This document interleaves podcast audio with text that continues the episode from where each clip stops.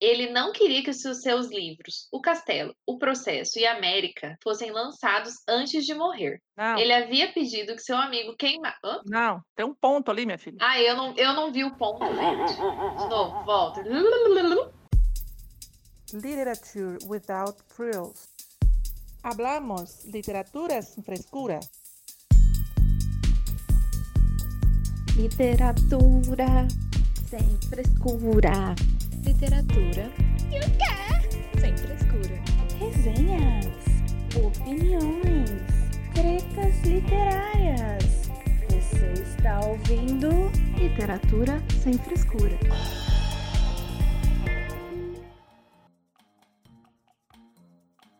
Olá, esse é o Literatura Sem Frescura, o podcast que fala de livros de um jeito que você nunca ouviu. Depois do sucesso de plays do episódio Curiosidades Literárias, hoje trazemos o Curiosidades Literárias 2, onde iremos continuar a falar a respeito das curiosidades que cercam o mundo da literatura. Como, por exemplo, você sabia que o primeiro acidente de automóvel no Brasil foi causado pelo poeta Olavo Bilac?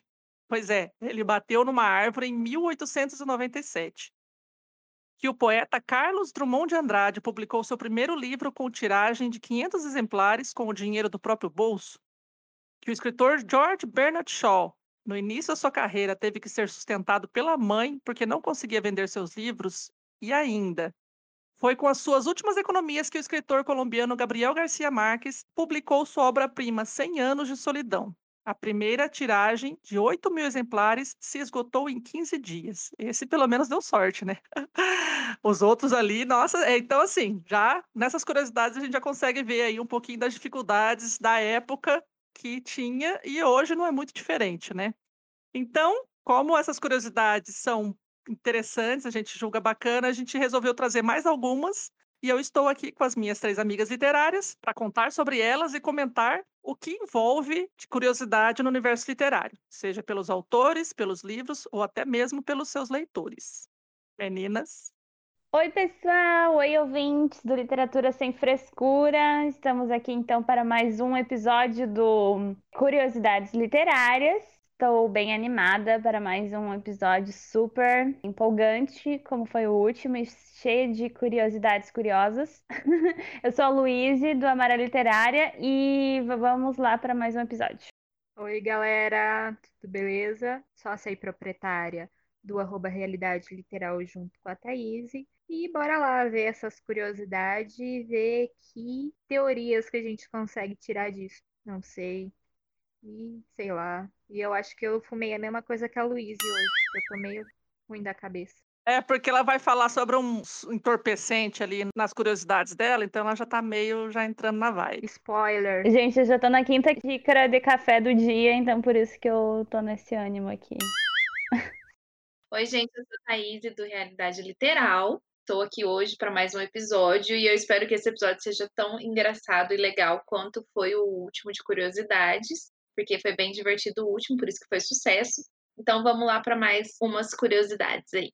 Então, sem mais delongas, vamos já começar com a primeira curiosidade. A Luíse vai trazer aí para gente. Luíse, vamos comentar aí o que, que você tem para nós. Bom, já vamos dizer de antemão que a fonte dessas informações que eu vou trazer para vocês é do Guia dos Curiosos. É a primeira que eu vou lançar para vocês é que a casa em que residia o escritor paulista João Antônio, ela pegou fogo e o incêndio queimou todos os originais. Gente, que horror. Mas, teimoso, ele escreveu tudo de novo. Malagueta, Perus e Bacanaço, o livro reescrito, foi publicado em 1963 e virou um clássico brasileiro. Gente, eu não conheço esse livro. Também não. Eu nunca vi falar desse livro, mas só fiquei curiosa. Imagina, gente, ainda bem que o cara escreveu. Só porque ele pegou fogo. Escreveu de novo. O cara teimoso, gente. A pessoa, tem gente que entra em Eu depressão, tem gente que fica com raiva e escreve de novo. Eu tinha desistido. Eu tinha abandonado já. Falava, não é para ser esse livro aqui, porque pegou fogo. Se pegou fogo, é o universo querendo dizer que não é para publicar esse trem. Ah, virou um clássico lá, minha filha. Tá vendo? isso. Um clássico que eu não conheço. Mas às vezes a primeira versão não estava tão boa. Aí a hora que ele reescreveu ficou melhor, virou um clássico, entendeu? Por isso que teve que ser De queimado. repente. Quem sabe? De repente era isso. A gente jamais saberá porque o original foi queimado.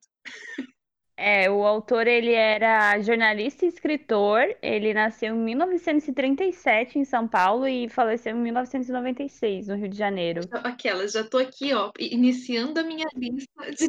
Pesquisando. Não, e outra, eu tô aqui pesquisando o livro, a capinha dele aqui, ó, na É, Amazon então, a partir de justamente. 12 reais. Nossa, gente. E tem aqui capa dura 49. Hum, Olha, interessante, João Antônio, não conhecia. é pequenininho. Teimoso, Olha, foi publicado pela Kozak Naif.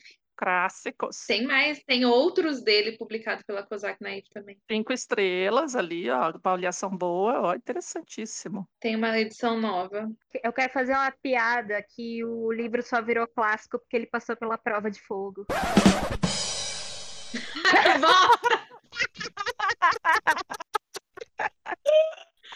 Ai, que bosta! É Ai, que piada ruim!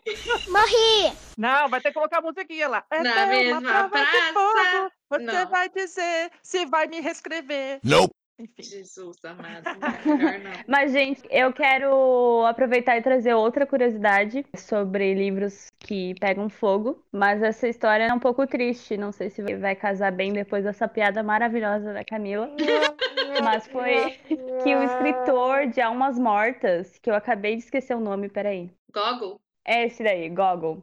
Ele, na verdade, Almas Mortas só tem publicado o primeiro, né? Era para ter sido publicado o volume 2 e 3. E ele, no fim da vida, ele acabou ficando assim, acho que com alguns problemas psiquiátricos. Ele, enfim, tava achando que não era de Deus aqueles livros dele lá e tal, uns negócios assim. E aí, e é porque, tipo, parece que teve um envolvimento, um padre, ele- se envolveu, tipo, ficou é, conversando com esse padre, sei o que lá e tal, e aí os livros dele eram, enfim, né, Almas Mortas, o título. E aí o volume 2 e 3 ele colocou fogo Nossa, e nunca publicou. Que dó! E ele morreu também, em seguida. Que dó, que É, dó, que não- dó. Ah, mas você pôs fogo, não ia adiantar Sim. muita coisa também. É, sim. Você acha? esse livro foi um oferecimento de presente da Dona Val para mim. Eu preciso lê-lo rápido, muito rápido, porque ela já me cobrou. Não que ela me cobrou, ela me Com falou. toda razão, porque a senhora cobra as outras pessoas, né, Luiz? Não vou falar nada. Faz tempo que eu não leio um russo. Nossa, eu também não. Não, eu já li desse escritor O Capote, que é um conto, né? Sensacional, assim, um dos melhores contos que eu já li. Muito bom mesmo. E Almas Mortas eu tenho muita vontade de ler. O meu nariz chegou hoje. Oh. Lero, lero. Ô, Mai, esse livro que você ganhou é o Almas Mortas? É, Eu pensei que quando você ia falar que o livro foi um oferecimento, eu pensei que você ia falar o nome de uma marca de fósforo. Nossa, gente, o que, que aconteceu marca com a de Camila? Dormiu com o Bozo essa noite? De fósforo. De fósforo! entendi, almas mortas. Ah, mas é porque Pega almas fogo. mortas, na verdade, são almas são as, acho que crianças, alguma coisa assim que morreu numa, numa situação lá da, da Rússia, enfim. Tem que descobrir. E eles chamavam de almas. Vai, Camila, segue. Com a próxima curiosidade, pra gente falar um pouquinho sobre esse escritor macabro. Amo. Essa é boa. A fonte, né? Já que a Luíse falou a dela, vou falar a minha. Não queria relatar minhas fontes, não, mas como tá tendo que relatar. A fonte é Viseu e Publique. O escritor Edgar Allan Poe, ou como eu chamo ele, Alanzinho, porque nós já somos íntimos, frequentava, enquanto criança, um internato que ficava ao lado de um cemitério na Inglaterra. Suas aulas de matemática eram bem diferentes. Entre os túmulos, os alunos tinham que calcular as idades dos mortos pelas datas nas lápides. E olha só, até hoje, nos tempos modernos, a gente não consegue nem calcular direito quanto tempo uma grávida tá pelas semanas. Aí eles já faziam cálculo pela data de morte. E em suas aulas de ginástica, os alunos deveriam abrir as covas nas quais seriam enterrados os mortos da cidade. Bem macabro, né?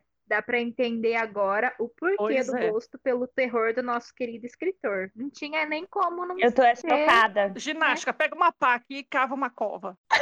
Me pariu. Foi o criador do gótico. Gente, eu tô Ah, mas passada. aí também dava pra juntar com a matemática, caso uma cova de retângulo Volume. tal com um Exato, papo. geometria. Aí, ó, gente, perderam a oportunidade. Gente, eu já tinha visto essa notícia, mas eu não lembrava mais dos pormenores, essa parte de cavar cova. Gente, como assim? Ele criou um monte de psicopatia. Esse professor aí não estava muito certo da cabeça, não, gente. Como assim? Você leva as crianças para calcular a idade dos mortos, cavatumba. Imagina o clima Não. dessa aula. Não. Quem né? cava a cova pra cova pro inimigo cavar, cai na cova. Já diria a Patrícia. É quem? Esse meme eu perdi. A Patrícia do BBB, quando ela saiu, ela tentava falar quem cava a cova pro inimigo cai nela, mas ela tava tão emocionada que ela quem cava a cova da cova da cava cai na cova. gente, que maravilhoso. A Camila hoje tá cheia das referências, né? Meu Deus. Quem que é a próxima? Sou eu, sou Joe. A fonte é o Viseu. Os três livros mais lidos do mundo são a Bíblia, o livro vermelho de Mao Tse Tung e Harry Potter. Que coisa, não? Cri, cri. Gente, cadê o alquimista? O alquimista não tava nessa lista? Amei. Escuta, hoje eu vi, eu não sei se vocês viram lá na postagem da Roku no Instagram, falando que inaugurou uma loja do Harry Potter, com a temática do Harry Potter, com produtos e coisas do Harry Potter, de uma loja de três andares. Aí todo mundo enlouquecendo, enlouquecendo. Aí eu peguei e Meu comentei Deus. lá, eu ia mostrar pra vocês, mas eu tava tão na correria aqui que eu acabei esquecendo. Comentei lá assim, assim, vai ter caixa de reclamações contra os comentários transfóbicos da autora. Nossa, muito bom. Até agora ninguém respondeu. Não, é só pra encher o cu dela de dinheiro. É. Mas o livro vermelho não conhecia, eu não sabia que era tão lido assim. Não, mas é que na China, né? Na China tem bilhões de pessoas, aí se um já lê, dois já lê, já é muita gente. É, então, é um clássico deles lá, né? Antigão pra caralho. É Citações do Presidente Mao Tse Tung ou O Pequeno Livro Vermelho. Ou ainda, eu tô, tô vendo o nome dele aqui, a pessoa que foi pesquisar a Wikipédia. Querendo saber do que, que fala esse livro, Eu porque eu também, não né? Deve ser do comunismo, né? Sei lá. É uma coletânea de citações do presidente da República Popular da China, Mao Tse Tung, com o intuito de difundir o seu pensamento e educar ideologicamente a sociedade chinesa. Ih, Um manualzinho de como se comportar. Olha só. xiii! É bem coisa de chinês isso aqui mesmo. Temos três livros que falam sobre comportamentos humanos aí. A Bíblia, A vida, Harry Potter Harry Potter. e o livro vermelho. O livro vermelho foi escrito em 1964 pelo Mao Tse Tung, aí, o coleguinha. É no manual de instruções para a vida. É no mínimo estranho.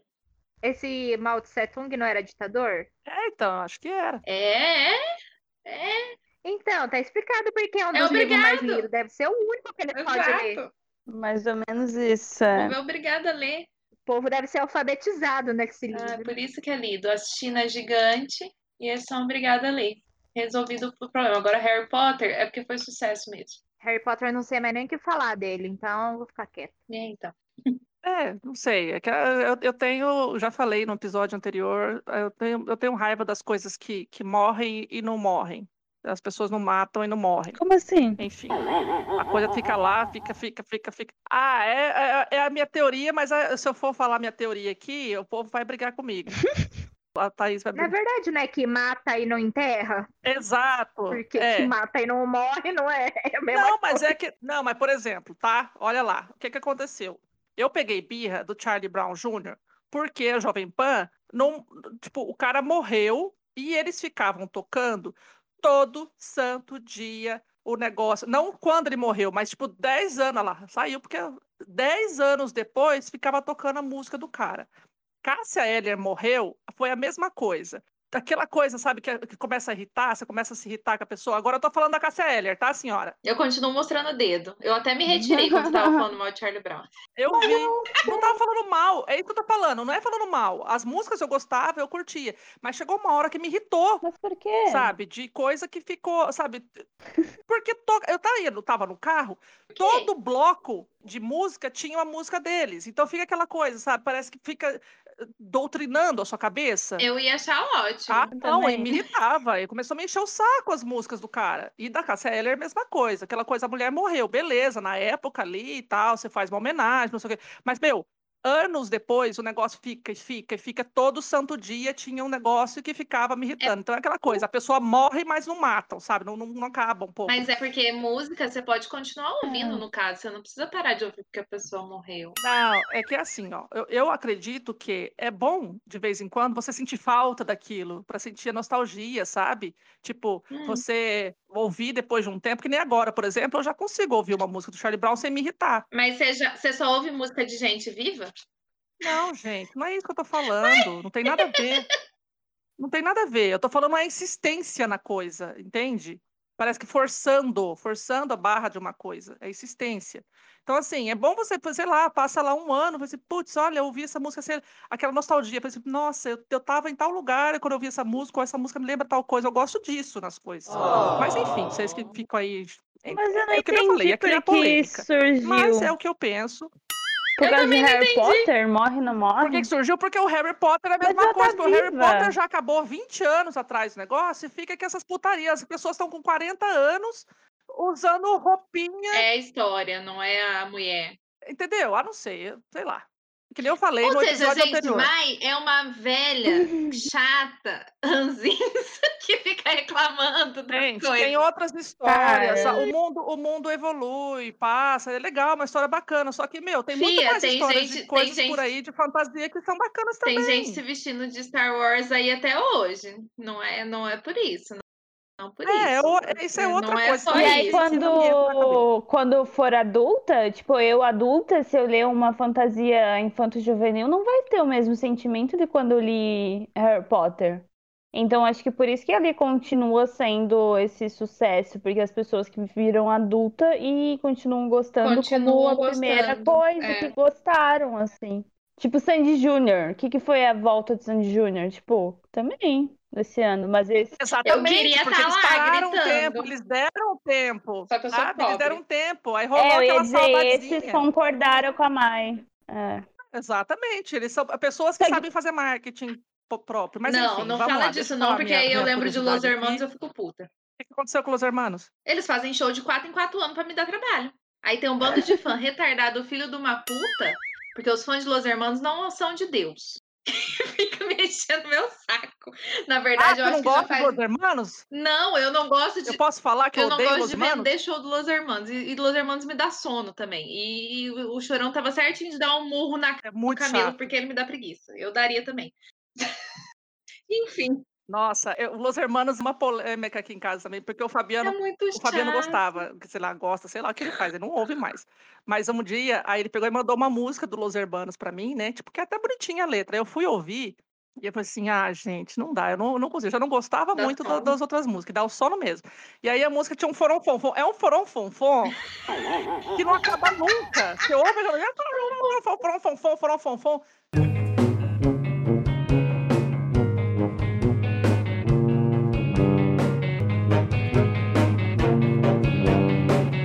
até gosto. Eu não, eu acho bom Los Hermanos pra ouvir, tipo, a cada 10 anos. Uma eternidade depois.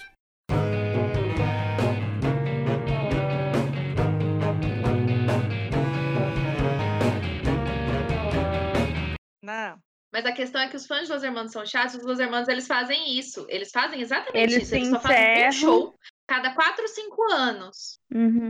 E aí o povo que é fã Aí fica retardado. Fica retardado, querendo ingresso e tem que ter o ingresso. Ih, dá um trabalho. Tá vendo? É assim que faz. Não é assim, não.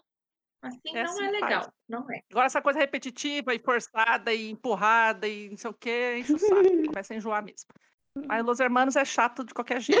Sempre dia, foi. ser a cada quatro anos.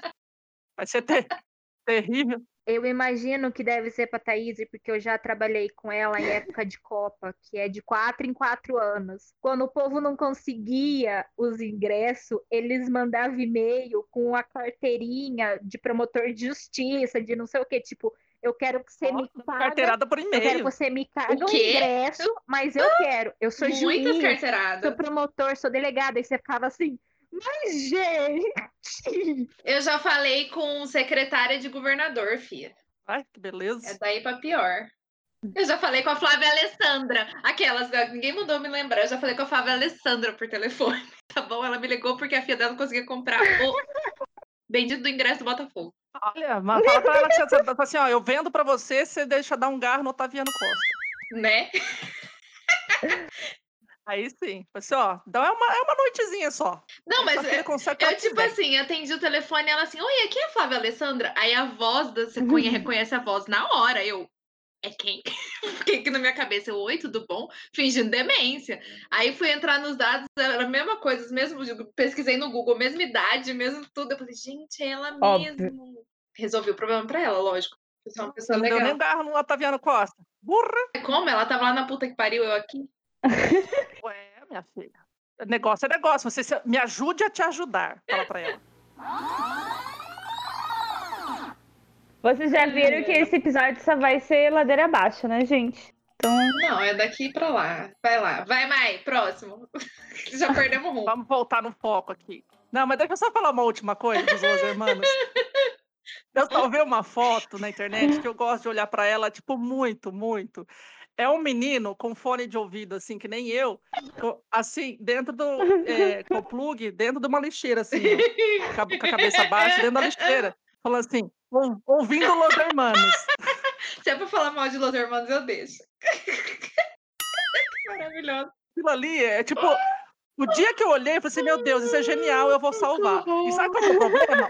O moleque parece o Jordana ainda. É igualzinho o Jordana. Gente, Los Hermanos. Você sabe o que que é o pior de Los Hermanos? É aquele- aqueles caras, eles se acham muito intelectual. É aquele tipo de gente que a gente não gosta, que a gente fala mal aqui, que é aquele povo cuzão. Nob, né? Aquele povo cuzão que, ah, eu sou intelectual, só eu sei fazer letras maravilhosas, só eu, lá, lá, lá, no cu. Nossa, que preguiça. Gente. Tanto que a briga dele com o Chorão foi porque ele ficou falando que o Chorão tinha se Ah. vendido porque fez uma propaganda pra Coca-Cola. O Chorão ficou puto. E Ai, desceu-lhe o sarrafo. Maravilhoso. É essa curiosidade que eu vou falar da fonte Mistérios do Mundo. A curiosidade é a seguinte: Dom Quixote foi, foi reeleito. Não, né? Dom Quixote foi eleito o melhor livro da história. Uma enquete realizada pelo Clube do Livro da Noruega, envolvendo cerca de uma centena de grandes nomes da literatura internacional, decidiu em 2002 que o melhor livro de todos os tempos é Dom Quixote, de Miguel de Cervantes. não posso opinar. Há controvérsia. A, a Thaísa já. Ela, a Thaísa já vem, já vem seca, no, o dedinho nervoso no microfone. Há controvérsias. Eu acho que ele tem bastante coisa in- incutida nele, assim. Eu, depois de um tempo que eu digeri ele, eu consegui entender algumas coisas. Foi muito legal. E também o comentário da Márcia lá no grupo, que ela fez uma análise bem filosófica. Eu gostei bastante, então acho que pelo olhar dela eu consegui até entender melhor a obra. Mas assim, eu acho que é um livro bacana. Tem, tem uns ensinamentos sobre identidades, principalmente sobre como é a palavra que eu nunca lembro. Nada, né? Sempre esqueço. É tipo integridade do ser humano. A pessoa tem que ser íntegra, ela tem que ser boa. Então, assim, é uma pessoa pura. O Don Quixote, ele é maravilhoso porque ele segue o que ele acredita sem fazer mal a ninguém. E as pessoas se aproveitam dessa ingenuidade, dessa bondade dele. Então, comecei a pensar depois assim, de vez em quando eu conseguia me identificar, sabe, com a, pessoa. Você está fazendo só o bem e ali a pessoa está tirando onda na sua cara porque você se sentindo trouxa, assim, acha que você é tonto e se aproveita de você, sabe? Não sei. Pelo menos da minha primeira leitura foi isso que ficou, apesar das cenas hilárias. A cena deles de telequete brigando, batendo uns nos outros dentro do barracão lá, é, é o meu ápice. Eu ouço aquilo, leio aquilo e toda vez eu choro de rir, que é muito engraçado. Então, na verdade, é que assim, segunda leitura de Don Quixote foi bem arrastada. Porém, entretanto, todavia, isso não tira, gente, nem um pouco. É só a nossa experiência com a leitura. Talvez era. Eu já cansei de falar que talvez aquele meu momento eu não estava tão. Ah, nossa, eu não estava tão na vibe de Don Quixote, apesar de ter dado boas risadas também. Aquela parte maravilhosa, a Mai falou da parte da, da coisa, e a parte que o Sancho descobre que ele que vai levar, ter que levar a chibatada no lugar do Don Quixote é maravilhosa. Ah, o Sancho nem, nem se compara, nem, nem, nem eu fala, amo. né? Coitado. Mas sim, gente, na questão da literatura, eu nem sei se Cervantes tinha noção do que ele estava fazendo. Nem sei. Mas Dom Quixote, ele é realmente considerado um dos melhores livros, ou melhor aí, no caso, livro, porque ele tem toda essa coisa que a gente estuda nos livros de literatura hoje, Don Quixote foi assim, o primeiro, o pontapé, sabe? Que ele tem questões filosóficas, ele tem questões existenciais por trás de uma história, não é só uma história pela história, sabe? Tem essas questões que a Mai falou. Tem a questão de você ser um sonhador, de você ser uma alma pura, de você ser uma pessoa boa, tanto que Don Quixote, quando perde essa questão do sonho, enfim. Tem toda uma análise filosófica, toda uma análise literária, que é muito legal, realmente, eu acho que não tira. O fato de eu, da minha segunda leitura, ter sido chata, sim, de eu ter enroscado em muitas partes, porque, gente, querendo ou não, Don Quixote tem mil e tralalá de é dois tijolos de livro, livro 1 um, livro 2, cada um com mais de 800 páginas. Então, assim, tem uma hora que vai encher linguiça, tem como. Tem umas horas que é maravilhoso, que você morre de rir, mas tem umas horas que é enrolado. Só que os ensinamentos e a importância do livro não muda, sem dúvida não muda. Tanto que é um livro de 1500 e bolinha que tá aí vivo até hoje, tem gente lendo e gente estudando ele até hoje. Eu tenho uma curiosidade extra. Tô cheia das curiosidades extras hoje que eu não li Don Quixote, porque adivinhem, adivinhem só, eu flopei na, na leitura coletiva. Nossa, que inusitado. Mas então, eu assisti ao filme O Homem que Matou Don Quixote, que chegou aqui no Brasil em 2019, mas ele é de 2018. E foi um filme que levou 30 anos para ser produzido. 30 anos. Nossa. É muito bom esse filme, mas é tipo uma loucura mesmo, assim. Eu acho que é na mesma vibe do livro. E tem dois atores bem conhecidos. Na verdade, tem vários atores bem conhecidos, mas o Don Quixote é o. Quem interpreta ele é o Jonathan Price. E o Sancho, quem interpreta ele é o Adam Driver. Driver. Aquele cara que tá super badalado do momento. O casamento lá com a. Ah, Star Wars. fez o. Fez, fez o. Star Wars. Mas então, e daí americano. na história é muito engraçado, porque é, 20 anos antes, tipo, na história do livro, tipo, um tempão antes, esse mesmo cara, né, é, que é diretor de filme, quando ele era estudante, ele foi lá fazer um filme de Don Quixote e pegou a população local para fazer, para interpretar a película, né? E aí, quem interpretou o Don Quixote foi um sapateiro e, enfim, daí fizeram o filme. E aí, depois de um tempo, quando ele tá famosão, ele volta pra lá, pra mesma cidade, porque ele quer refilmar Don Quixote lá, não sei o que lá, quer refilmar um filme. E ele chega lá, e aí o ator, esse sapateiro que interpretou Don Quixote no filme dele, ele acredita que ele é o Don Quixote. É ótimo! E aí ele já tá um tempão vivendo como Don Quixote lá, lutando contra os moinhos e tal. Cara, é muito bom. E aí quando ele volta lá na cidade, o Don Quixote fala para ele que ele é o Sancho, né? E aí, enfim, daí a história vai se desenrolando. É muito bom esse filme. Uma comédia Vai ver. Ah, que legal, eu não sabia, eu não. Eu vi falar sobre esse filme, só que eu não, não, não parei pra Mas assistir. é tipo uma vibe assim, né? Um filme de, sei lá, mais de duas horas, um negócio assim, tipo, né, bem longo e tal, mas vale a pena. Eu cheguei a assistir no, no cinema lá do Multi Open Shopping. Foi uma experiência inusitada. Legal. Mas fica aí então a recomendação para quem quiser procurar e assistir, e ainda mais com essa curiosidade que foi um filme que foi, ficou 30 anos sendo produzido, enfim, várias idas e voltas, produção que não dava certo e tal, problemas, até que saiu. É, até porque, é que nem eu, assim, eu acho que esse livro é, é, é um dos que a gente, de repente, tem que reler algumas vezes aí, para poder absorver até melhor as, os ensinamentos, as coisas que ele traz. Aí, talvez, para interpretar, né, toda essa, trazer uma, uma referência bacana para o filme, talvez tenha sido esse trabalho, assim, mas 30 anos é muito tempo mesmo, deve ter tido muitos altos e baixos aí. E outra coisa que eu lembrei que eu ia falar é que, por exemplo, a ideia já inicial de que Don Quixote leu muitos livros e enlouqueceu, ficou doido, perdeu a noção, faz bastante sentido, porque eu acho que quando você consegue ler, compreender muitas coisas, apesar de que ele lia lá os romances de cavalaria, né, no caso que cita, mas, por exemplo, é, eu acho que é até uma metáfora para aquela coisa, se quando você conhece demais sobre as pessoas, sobre o ser humano ou sobre as coisas da vida, você meio que pira um pouquinho, não é? É que nem a gente vê agora nessa época de pandemia. Quanto mais informação você tem das coisas, mais indignado ou pirado ou às vezes desanimado você fica, sabe?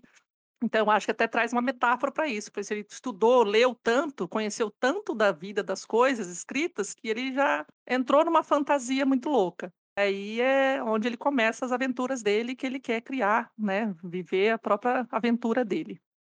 Então é muito bom, é um livro muito bacana para quem quiser ler e conhecer, é um clássico famosíssimo e tá aí, considerado aí em 2002 que Don Quixote é o melhor livro de todos os tempos. É porque, né, lá de 1500, como disse a Thaís aí, bastante tempo tá aí, tá famosaço, então não tem como ser outro. Isso aí.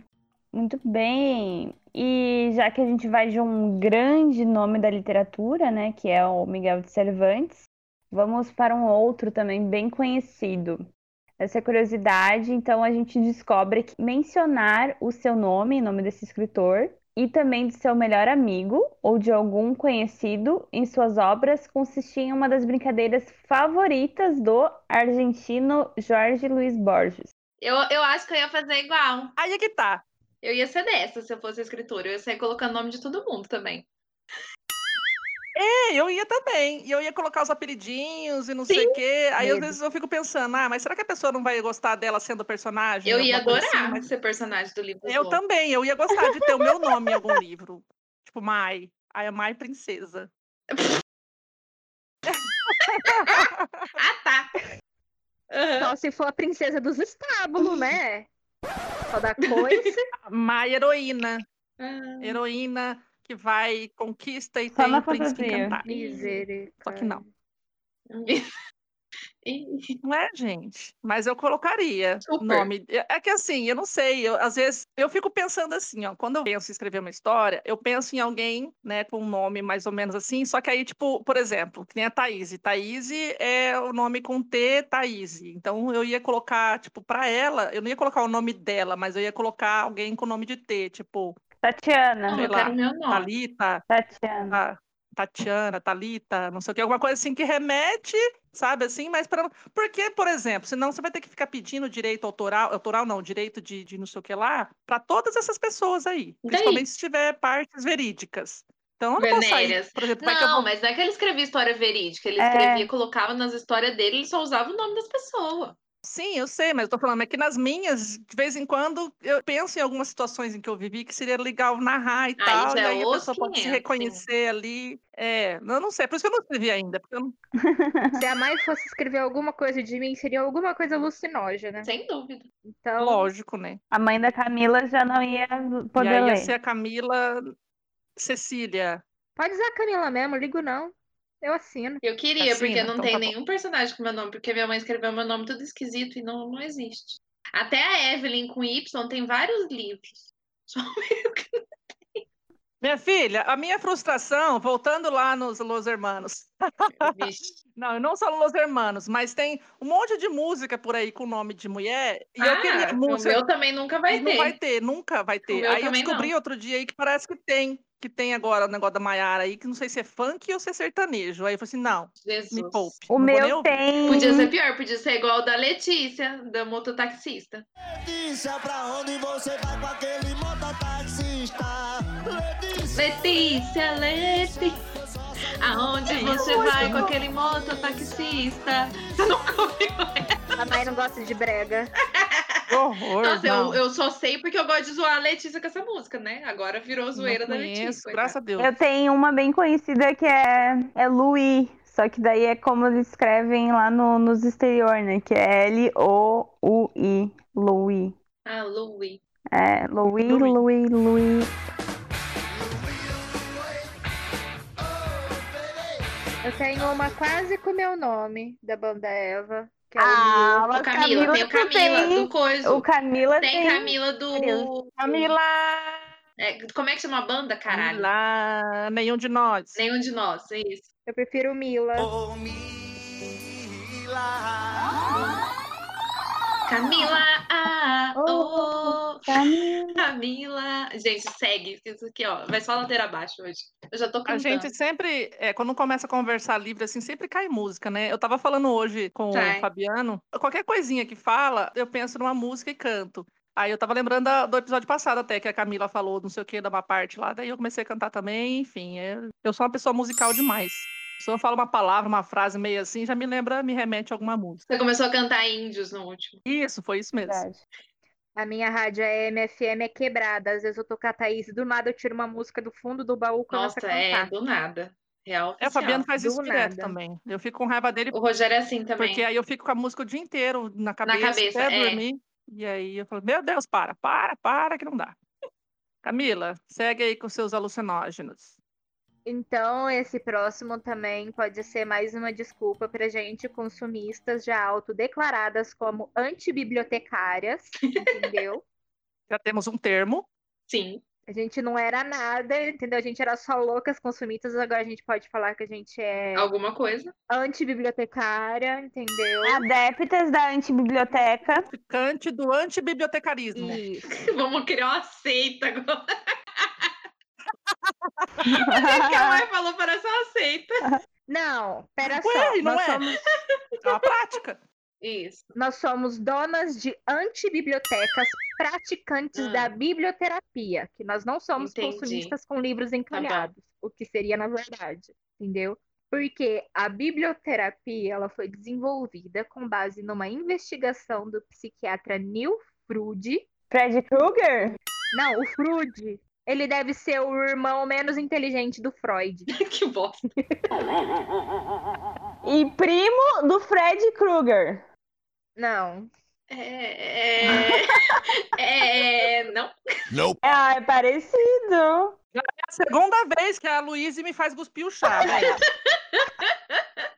A mãe cuspiu chá real oficial. Pessoas que estão nos ouvindo nesse momento, vocês perderam. A Luísa falando Fred Krueger e a Mar cuspindo chá que ela tava tomando. Ó, Luiz, você tá, tá na minha lista. Não, para de tomar chá. Melhores amigas. Molhou todo o meu me- me- pé de mouse aqui, mouse pé. Meu pé de mouse. O mouse dela, já imaginei o mouse dela com os pezinhos. Eu acho que esse Ah, chá é, é de cogumelo, hein? É, tem dorgas. Não, é chamate. Aham. Uma hora dessa tomando chamate, menina, vai dormir. Por isso que não dorme. Fih, eu tomo chamate a minha vida inteira, desde criança. Se foi isso agora, vixi, É, chamate tem cafeína, menina. Deu probleminha. eu sei. Tá, vamos. Vamos seguir o bonde. Vai, Luiz, vamos continuar. É a Camila. Sou Ah, eu, Camila. tia. Tá. A biblioterapia ela foi desenvolvida com base numa investigação do psiquiatra Neil Freud, que é o primo do Freud, que tinha que escutar todo dia no domingo, né? Para, No almoço de Camila. família, que o primo Freud O passou na povo vai federal. achar que ele é primo mesmo. Freud passou na federal, Freud tá fazendo teorias, entendeu? Ai, o E o- O Freud se fudeu. Mas vamos lá. Em 2003, ele concluiu que os livros têm potencial para se assumir como substituto dos antidepressivos. Esta conclusão vai a par e passo com uma das citações de Nilza Rezende, que adoramos. Talvez a missão da literatura seja a mesma da psicanálise, salvar-nos dos nossos monstros. Muito bem colocado. Concordo. Concordo plenamente. Concordadíssimo. Já pode colocar na bio do Insta que nós somos adeptas da antibiblioteca e consumidoras de biblioterapia. É isso. É por isso que a gente tem tantos livros. Isso, não somos consumistas desenfreadas com livro encalhado. Mas olha só, isso é muito claro agora, principalmente em época de pandemia, né, Sem gente? dúvida. Fica o quanto de pessoas que se apegou, se sustentou, na verdade, sani... sanitariamente, não, Não, né? Não. sem dúvida não. que sustentou a sua sanidade lendo livros e aproveitando melhor o seu tempo, já que essa coisa de ficar em casa às Pois vezes é. é. bem monótona. Lendo, e eu li bastante, e a gente aí do, do universo literário conhece bastante gente aí que realmente salvou a sanidade de muita gente e tá aí uma.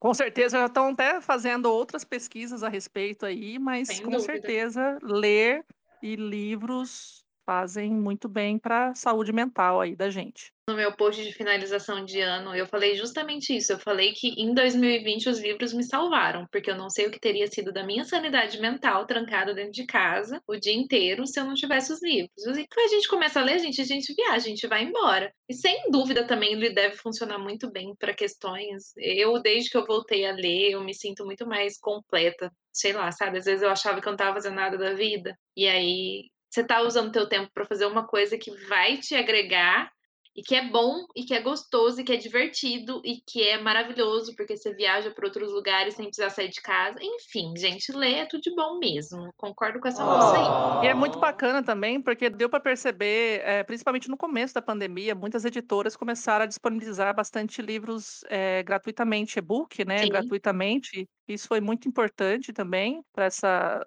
Querendo ou não, né? Acaba sendo um nicho de mercado para eles, oferecer alguns e-books gratuitos, mas foi uma ação muito bacana, muito inteligente e muito solidária também, eu achei. E teve também uma pesquisa aí de que as compras, né, de livros, né, em época de pandemia aumentaram bastante. Então, é uma coisa que a gente notou que foi meio que geral, né? As pessoas, durante esse período aí, se dedicaram mais às leituras. É, agora em início de 2020 também saiu uma pesquisa que brasileiro está lendo mais, e aí os gêneros mais comprados está sendo fantasia e autoajuda. Realmente estamos. Ainda bem que tem fantasia. É, que Não, ia ficar triste. É que é até, é até compreensível ter autoajuda, porque, né, as pessoas elas se sentem mais Sim. oprimidas, mas aí acabam buscando uma ajuda de alguma forma, né? Mas que nem a gente Sim. falou, é, por mais que a gente ache que Fantasia é funciona uma... melhor. Oi? Fantasia funciona melhor. Assim, é, tá, para cada um, né? Tem o seu jeito aí, mas eu acho que é importante, que né, a gente sempre conversa, é, é o hábito de ler, né? Tá lendo, então Sem uma hora ou outra é a porta de entrada que vai, vai acabar conseguindo e gostando de outras coisas também. É isso aí. Só um comentário que a literatura nos salva de nossos monstros e às vezes também cria pequenos monstrinhos, né? Como a gente. Nem você, né, minha filha, que começa a ler e não termina. Aí eu pegando o strike one na Luíse. Lá vai ela começar com o bullying. Coitada da Ai, Luísa. Sim, Somos todos monstrinhos consumidos. sim. Quem é a próxima? Sou eu. Vamos lá, gente. A próxima curiosidade é sobre Manuel Bandeira. Ele sempre se gabou de um encontro com Machado de Assis aos 10 anos numa viagem de trem. E na velhice ele confessou. Era mentira. Tinha inventado a história para impressionar os amigos. Miserável! Genial! Genial! Eu amei! Eu amei, eu amei demais. É o típico do escritor que conta a história, né? Ele con- inventar o uma caos, é, né? É. Vou inventar uma história aqui fodona. Quando eu era criança, eu encontrei Machado de Assis no trem e ele me falou para eu ser escritor. Você vai saber o que, que ele contava nessa É. história, né? Ele, ele que me incentivou, eu, te- eu, eu conversei, bati outros papos com ele, pá. Não. Ele devia ir melhorando a história ainda, né? Ao longo dos anos, ela deve ter ido se aperfeiçoando. Ah, com certeza. Ele já foi tratando de, de botar o, as características de escritor, né? As Sim. habilidades de escrita dele na, na história dele. São, com maravilhoso. Eu amei essa, gente. Amei. Manuel Bandeira, a melhor deu pessoa. tempo, né? Dele morrer e, e- e terminar a piada, né? Era contar. Ops! Menti! Muito bom. Isso aí. Muito legal. Amei essa. É, eu vou trazer aqui uma outra curiosidade, que é a maratona mais longa de leitura em voz alta. Então, o que, que aconteceu? A maratona mais longa em leitura de voz alta é de 113 horas e 15 minutos, alcançada por Deepak Sharma Bajagan, Bajagan, não sei, no Tudkel Ground, Kathmandu, Nepal, de 19 a 24 de setembro de 2008. O que, que ele fez? Ele recitou 17 livros diferentes de 13 autores durante sua tentativa de recorde. Olha só que Jesus. interessante. A pessoa ficar lá, né, sei lá, três dias, lendo livros em voz alta. Sem parar. Isso deve dar uma loucura na garganta, apesar de que ele deve ter pausas, né? Tomar um golinho d'água, alguma coisa assim. Mas o que, que eu ia falar sobre isso? Quando a gente começou a ler O Labirinto dos Espíritos, e o meu marido estava lendo junto com a gente, só não participou lá do grupo, eu lia 680 páginas em voz alta para ele todas as noites antes de dormir. Que bonitinho. Que amor. E foi, não foi bonito, não. Não foi porque é difícil você ler em voz alta. Você lê muito mais devagar. Sim. A garganta dá uma loucura. Tanto que eu tive, achei que tive Covid umas três vezes, porque minha garganta secou e ficou arranhando e ficou esquisita. Mas ficar ali nesses três, três dias, não, né? 19, 20, 21, 22, 23, 24. A boa, tá? A, boa de matemática. São seis, foram seis dias. Zero. Gente, eu e a Camila, a gente trabalha como ledora no Enem. No Enem, que são seis horas de prova, a gente reveza. E já dá canseira na voz de ficar lendo sem parar, Nossa, mesmo revezando. demais, nossa. Então, não- sem condições aqui que esse moço fez. Sem condição. Eu, eu fico com preguiça só de pensar. E realmente, gente, lendo em voz alta, a gente lê bem mais devagar. E ele já leu, mesmo assim, 17 livros. Meu Deus. Eu demoro. Acho que eu li isso no ano inteiro até agora. É, eu acho que foi isso mesmo. Eu li 17 livros até agora e, e um deles foi em voz alta. Ah lá, você leu um em 680 voz alta, tá bom. Já posso ter um recorde no ano. Olha, eu li um livro Em voz alta. em, em voz alta. Teve várias vezes que eu falei pra ele, né? Porque às vezes eu ficava lendo e ele ficava querendo dormir. Aí eu falei assim: Meu, você tá fazendo eu ler em voz alta pra dormir, eu vou socar você. e aí ele: Não, não, não, não, tô ouvindo. Aí eu tinha que parar. Então, assim, eu li muito mais devagar, não só a questão da, da oralidade, não só por causa disso, mas também por causa do ter que esperar a figura, né? Porque às vezes eu tinha que ler só uns dois, três capítulos e parar, porque senão não ia adiantar nada. Dormia. E aí foi assim. Não sei, só sei que foi assim. Mas é legal. Palmas pra Legal. você e pro Fabiana, né? Porque na verdade eu, Eu em dois parágrafos, eu já estaria dormindo. Gente, Ah, ainda então, mais. por isso você não lê nada, né, minha filha? Ah, eu, eu sou a pessoa que fico lendo, lendo, lendo. Não, mas é que uma Não, coisa é ouvir é lendo, diferente. ouvindo, é. Não, ouvir é diferente É, mesmo, mas... essa que é a questão. Ela, tá, ela falou palmas pro Ah, eu acho que ele prestava atenção. Mas olha só, palmas para ele mesmo, porque tinha noite que eu já tinha tomado remédio, e aí eu lia, e no dia seguinte eu ia ler e não lembrava. Ele disse, não, mas já aconteceu isso assim, assim, não sei o que você quer. Eu falei, assim, aí eu ia, voltava lá e via realmente. Ele tava, então ele estava prestando atenção na história. Olha, ele tava algumas vezes- realmente. Ô, e eu meninas, não tava. Então, eu tava pensando agora mais lendo com remédio. O que que Nossa, ficar saiu? maravilhoso. é, mas de vez em quando eu fazia Ela já isso. grava parei, podcast no com remédio. E sai Fica cada coisa. Para, que eu não tô... Só foi aquele dia, porque eu achei que já estava acabando e estava muito tarde. Acho que já foram E dois. senão ia demorar muito para pegar no Ai, sono. ai. Acho que já foram dois dias. Foi dois, Não, sim. foi um só. Não, e no começo, é porque eu não sabia, no o remédio no começo ele fazia uns efeitos meio diferentes do que ele faz agora. Antes ele fazia um efeito mais rápido. Agora ele demora um pouquinho mais, então eu tenho que tomar um pouquinho antes. E aí eu fazia isso direto, eu lia, lia, lia, e depois no dia seguinte eu olhava assim, caralho, como é que eu cheguei até aqui? Aí eu voltava, assim, uns três capítulos para trás, assim. Aí, ah, daqui eu lembro. Eu tinha que ler de novo. Então eu parei muito de ler à noite antes de dormir por causa disso. Então eu começo a ler agora, aí leio um tanto, aí eu tomo um remédio, aí eu leio, tipo, mais no máximo mais um capítulo que eu sei que eu vou estar ligada ainda. E aí depois eu já fecho o livro e vou dormir, porque senão não adianta. Porque senão eu fico acordada, lendo, lendo, lendo, e o cérebro já tá dormindo. E aí acontece isso. Você vê como que é gostoso ter insônia. O corpo tá lá funcionando e. O cérebro já foi Quer dizer, não sei nem como é que funciona isso. O cérebro desligado, o corpo funcionando, automático, eu não sei. Ah. Não peça pra explicar, porque eu não entendo até hoje. Como é que eu consigo fazer umas coisas É dessas? igual quando você toma remédio pra fazer endoscopia. Eu já contei da vez que eu tava conversando há 15 minutos com meu pai e eu não sei o que eu tava conversando. É, mas é bem essa sensação mesmo. Você tá lá, mas você não tá. Eu recobrei a consciência no meio da conversa e meu pai falou assim: Que hora que foi que a Arlete ligou, que é a mulher dele? Aí eu falei: Não sei, ela ligou? Ele falou assim: Ligou? Você mandou até um beijo pra ela? Faz uns 15 minutos? Aí eu falei: Eu mandei?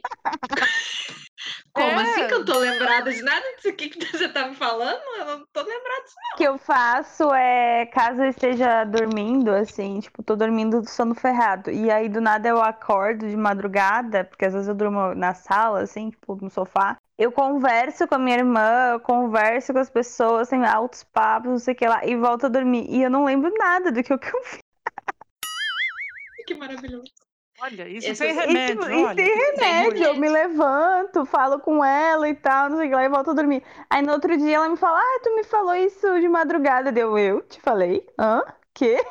De madrugada. Eu tava dormindo Não, direto. é, esse negócio do remédio até já parei já, porque senão eu, eu passo, não passo vergonha, né? Mas enfim, tipo, eu tenho que me planejar. Agora eu vou deitar, daqui da cama não vou sair, porque já assistindo filme. Aí o meu marido sempre fala assim: "Ah, mas não tem aquelas vezes assim quando você tá assistindo um filme, você dá aquelas cochiladinhas e volta assim, não sei o quê?"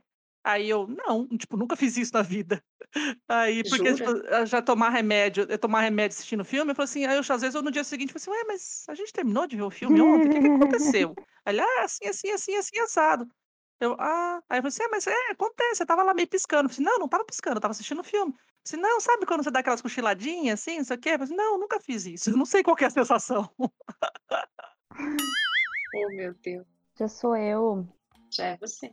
Então, gente, achei muito interessante essa curiosidade aqui. Vamos ver se vocês gostam também.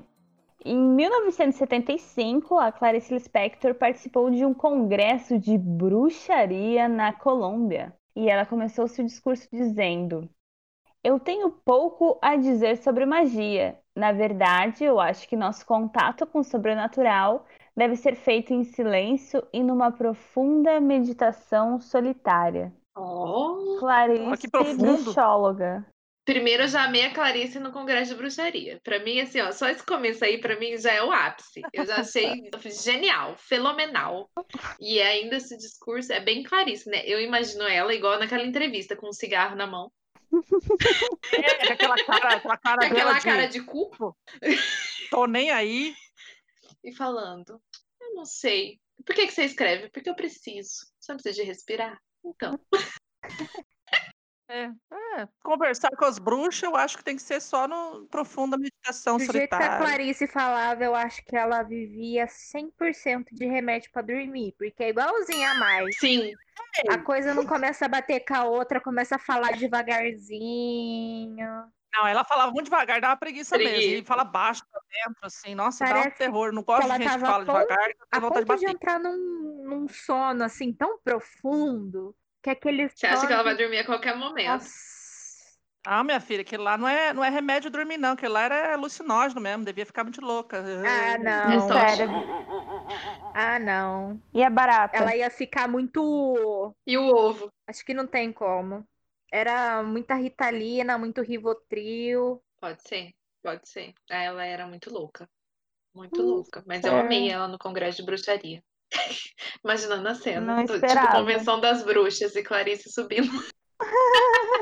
Eu nunca fui num congresso de bruxaria, nunca conversei com bruxa e nem com espírito, nada, mas eu acho que ela tem razão, porque eu acho que se você vai se conectar com alguma coisa que é tão, não vou dizer leve, como chama? Um, um- caralho, como é o nome do negócio? Um plasma, não é plasma, é um espectro.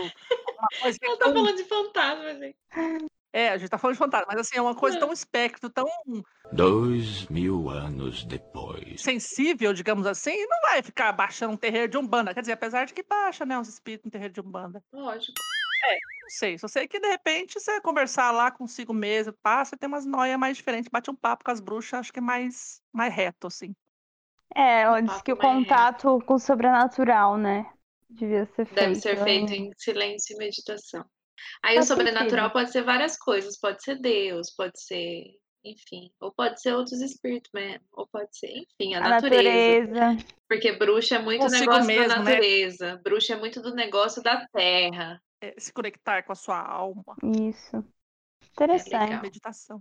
Vou Tá ler. Clarice. Hum, hum. Que divertido. Cla- Clarice Loucona. E Camila. aí, Camila, agora vamos entrar na loucura, Camila. Vamos agora. Agora é a hora, Camila. Bem, aproveitando que a gente já fez o Proer de sentar no cantinho e chorar com as nossas conversas, vamos espantar ele mais um pouquinho. Então, a próxima curiosidade é sobre o autor Aldous Huxley. Autor do clássico Admirável Mundo Novo, narrou suas experiências com alucinógenos num livro chamado As Portas da Percepção. Aliás, o nome do grupo de rock The Doors foi inspirado no livro As Portas da Percepção. Também foram as drogas, em especial o ópio e o haxixe, não vamos confundir com nenhum outro tipo de drogas, não é mesmo? Que inspiraram o poeta Charles Baudelaire a escrever Os Paraísos Artificiais, uma reflexão sobre o uso de substâncias alucinógenas. Nossa, É o que tem um filme? acho... Esse Paraísos Artificiais tem um filme nacional, não tem? Tem. Eu acho que tem, mas eu não sei se tem a ver com isso, não. De repente tem. É, é de o filme se alucinógeno. passa em Ibiza. O Certeza. livro se passa em Certeza. Ibiza. Ah, mas tem. Tem um, tem um filme com esse mesmo nome e que é de drogas. Não, eu sei que é Nunca assisti, não, mas eu sei que ele Às existe. vezes é inspirado, né? Alguma coisa assim, não necessariamente. sim, eles no devem ter livro, pegado mas referências, mas faz Inspirado sentido. no nome. Quando eu fiquei sabendo desse, eu achei tão maravilhoso que eu falei, gente, o que que será que ele colocou nesse livro? O que que será que tem? Foi ele e a mulher dele, né? Os dois doidos, juntou os dois, ele e a mulher, que a mulher, ao invés de falar meu filho, não, ela foi lá e apoiou, falou, vamos usar tóxico pra ver o que vai virar.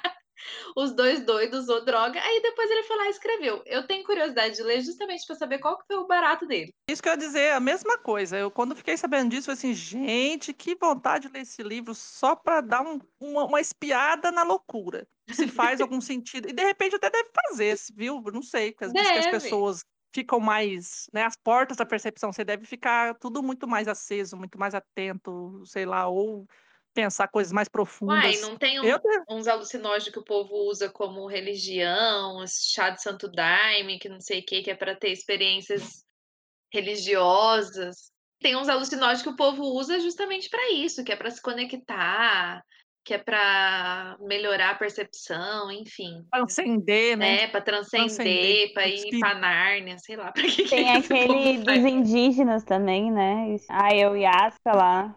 A Ayahuasca. Isso. Gente, eu tenho medo de tudo isso aí. Jamais faria. Jamais. Jamais. Mas Mas Eu tenho curiosidade, mas eu morro Eu de sou medo, porque eu não medrosa, uso drogas. Eu morro de medo do que, que eu vou fazer. é, eu tenho medo de, de que, que as morrer. pessoas vão ver. Não, morrer não morre, não, mas eu acho que deve dar umas pira muito louca e eu não sei se eu tô É pronta pra pirar, não.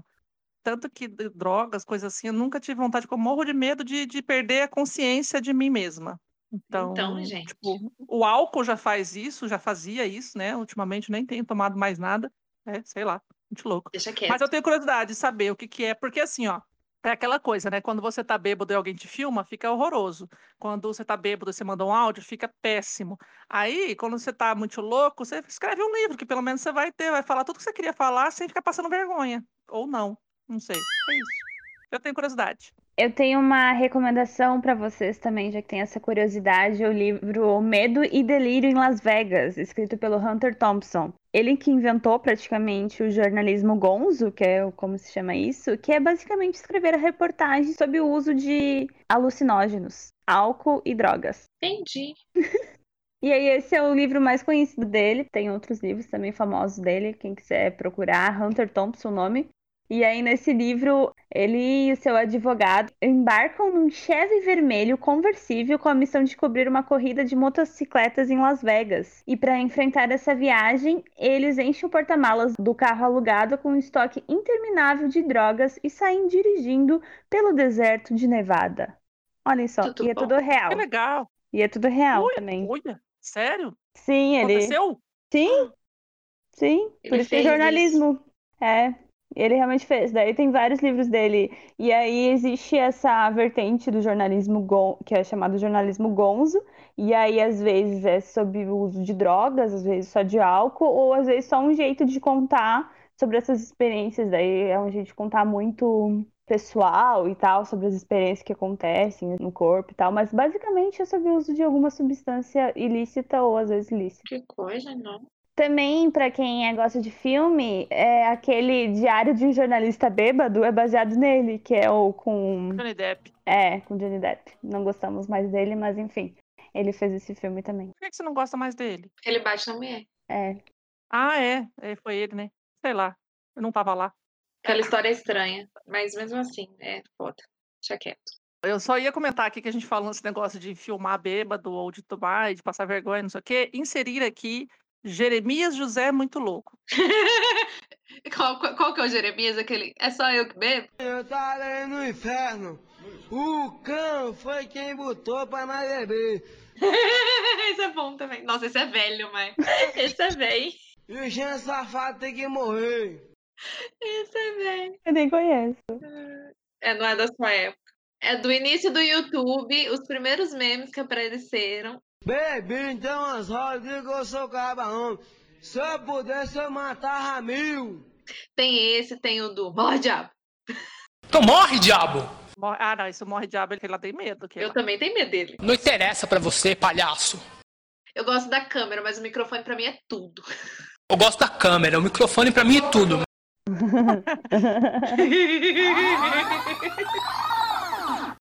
Próxima curiosidade. Um estudo mostra que crianças e adolescentes entre 10 e 16 anos que leem por prazer vão melhor na escola. E que ler pode ajudar a prevenir doenças como Alzheimer. Oremos, amém. É que assim seja. Eu, pelo menos, então, acho que não vou ter Alzheimer. Apesar de ficar ficando velha e esquecer das coisas, mas pelo menos eu sei que não é Alzheimer, porque eu li bastante. E eu lia entre os 10 e 16, e eu ia bem na escola e continuo indo bem na faculdade. Obrigada. Então, esse estudo é válido. Esse estudo é válido. Eu também lia bastante, eu ia bem na escola. Eu sempre fui bem na escola. Até eu ficar adolescente e ficar rebelde, mas eu ainda ia bem na escola mesmo assim. É. Eu também. Mas no ensino médio, a primeira vez que eu tirei nota vermelha em química, meu Deus, meu trauma da minha vida, química. Aí eu tava lendo muito, né? Lia muito. E inclusive provavelmente lia mais do que eu leio agora. E aí a minha mãe me deixou de castigo. Luíse, você não vai ler até melhorar suas castigo não notas em que castigo é esse? Ai, que maravilhoso.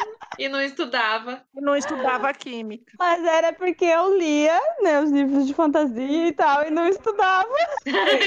E aí, mas às vezes, ô mãe, não ouve esse podcast, às vezes eu lia escondido igual, tá? Nossa, super rebelde. Lia mais mesmo que agora, né? Porque agora que devia ser rebelde, ler tudo, não lê. A rebeldia da Luiz na adolescência era ler escondido, gente. Eu tô passada aqui Strike com isso. dois. Ai, a Por vida adulta, né? Foi só por um bimestre que isso aconteceu, gente. Não foi. A minha mãe que sempre me incentivou a ler.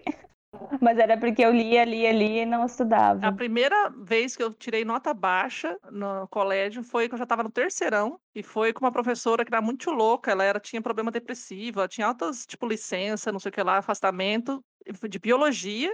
Na verdade, assim, ela tinha birra do meu melhor amigo lá. E como eu andava com ele, então eu e mais o outro, então fomos nós três, ficamos de recuperação. A primeira vez que fiquei de recuperação na vida, já no terceirão. E, tipo assim, pra mim, não foi a maior- vergonha da minha vida, mas foi uma vergonha, assim, tipo, porque as pessoas não entendiam que a professora ela tava de marcação mesmo com a gente, assim, sabe? Foi bem zoado o negócio. E aí não foi nem por nota, ela foi de- meio de propósito. Tanto que na, na- eu não tive nem que fazer a recuperação, eu passei pelo conselho. Depois o pessoal falou assim: não, Maiara não tem nem condições de estar de recuperação, todas as notas dela são boas e tal, sei lá. Eu passei para tal do conselho lá. Não precisei nem fazer a prova, os negócios de recuperação.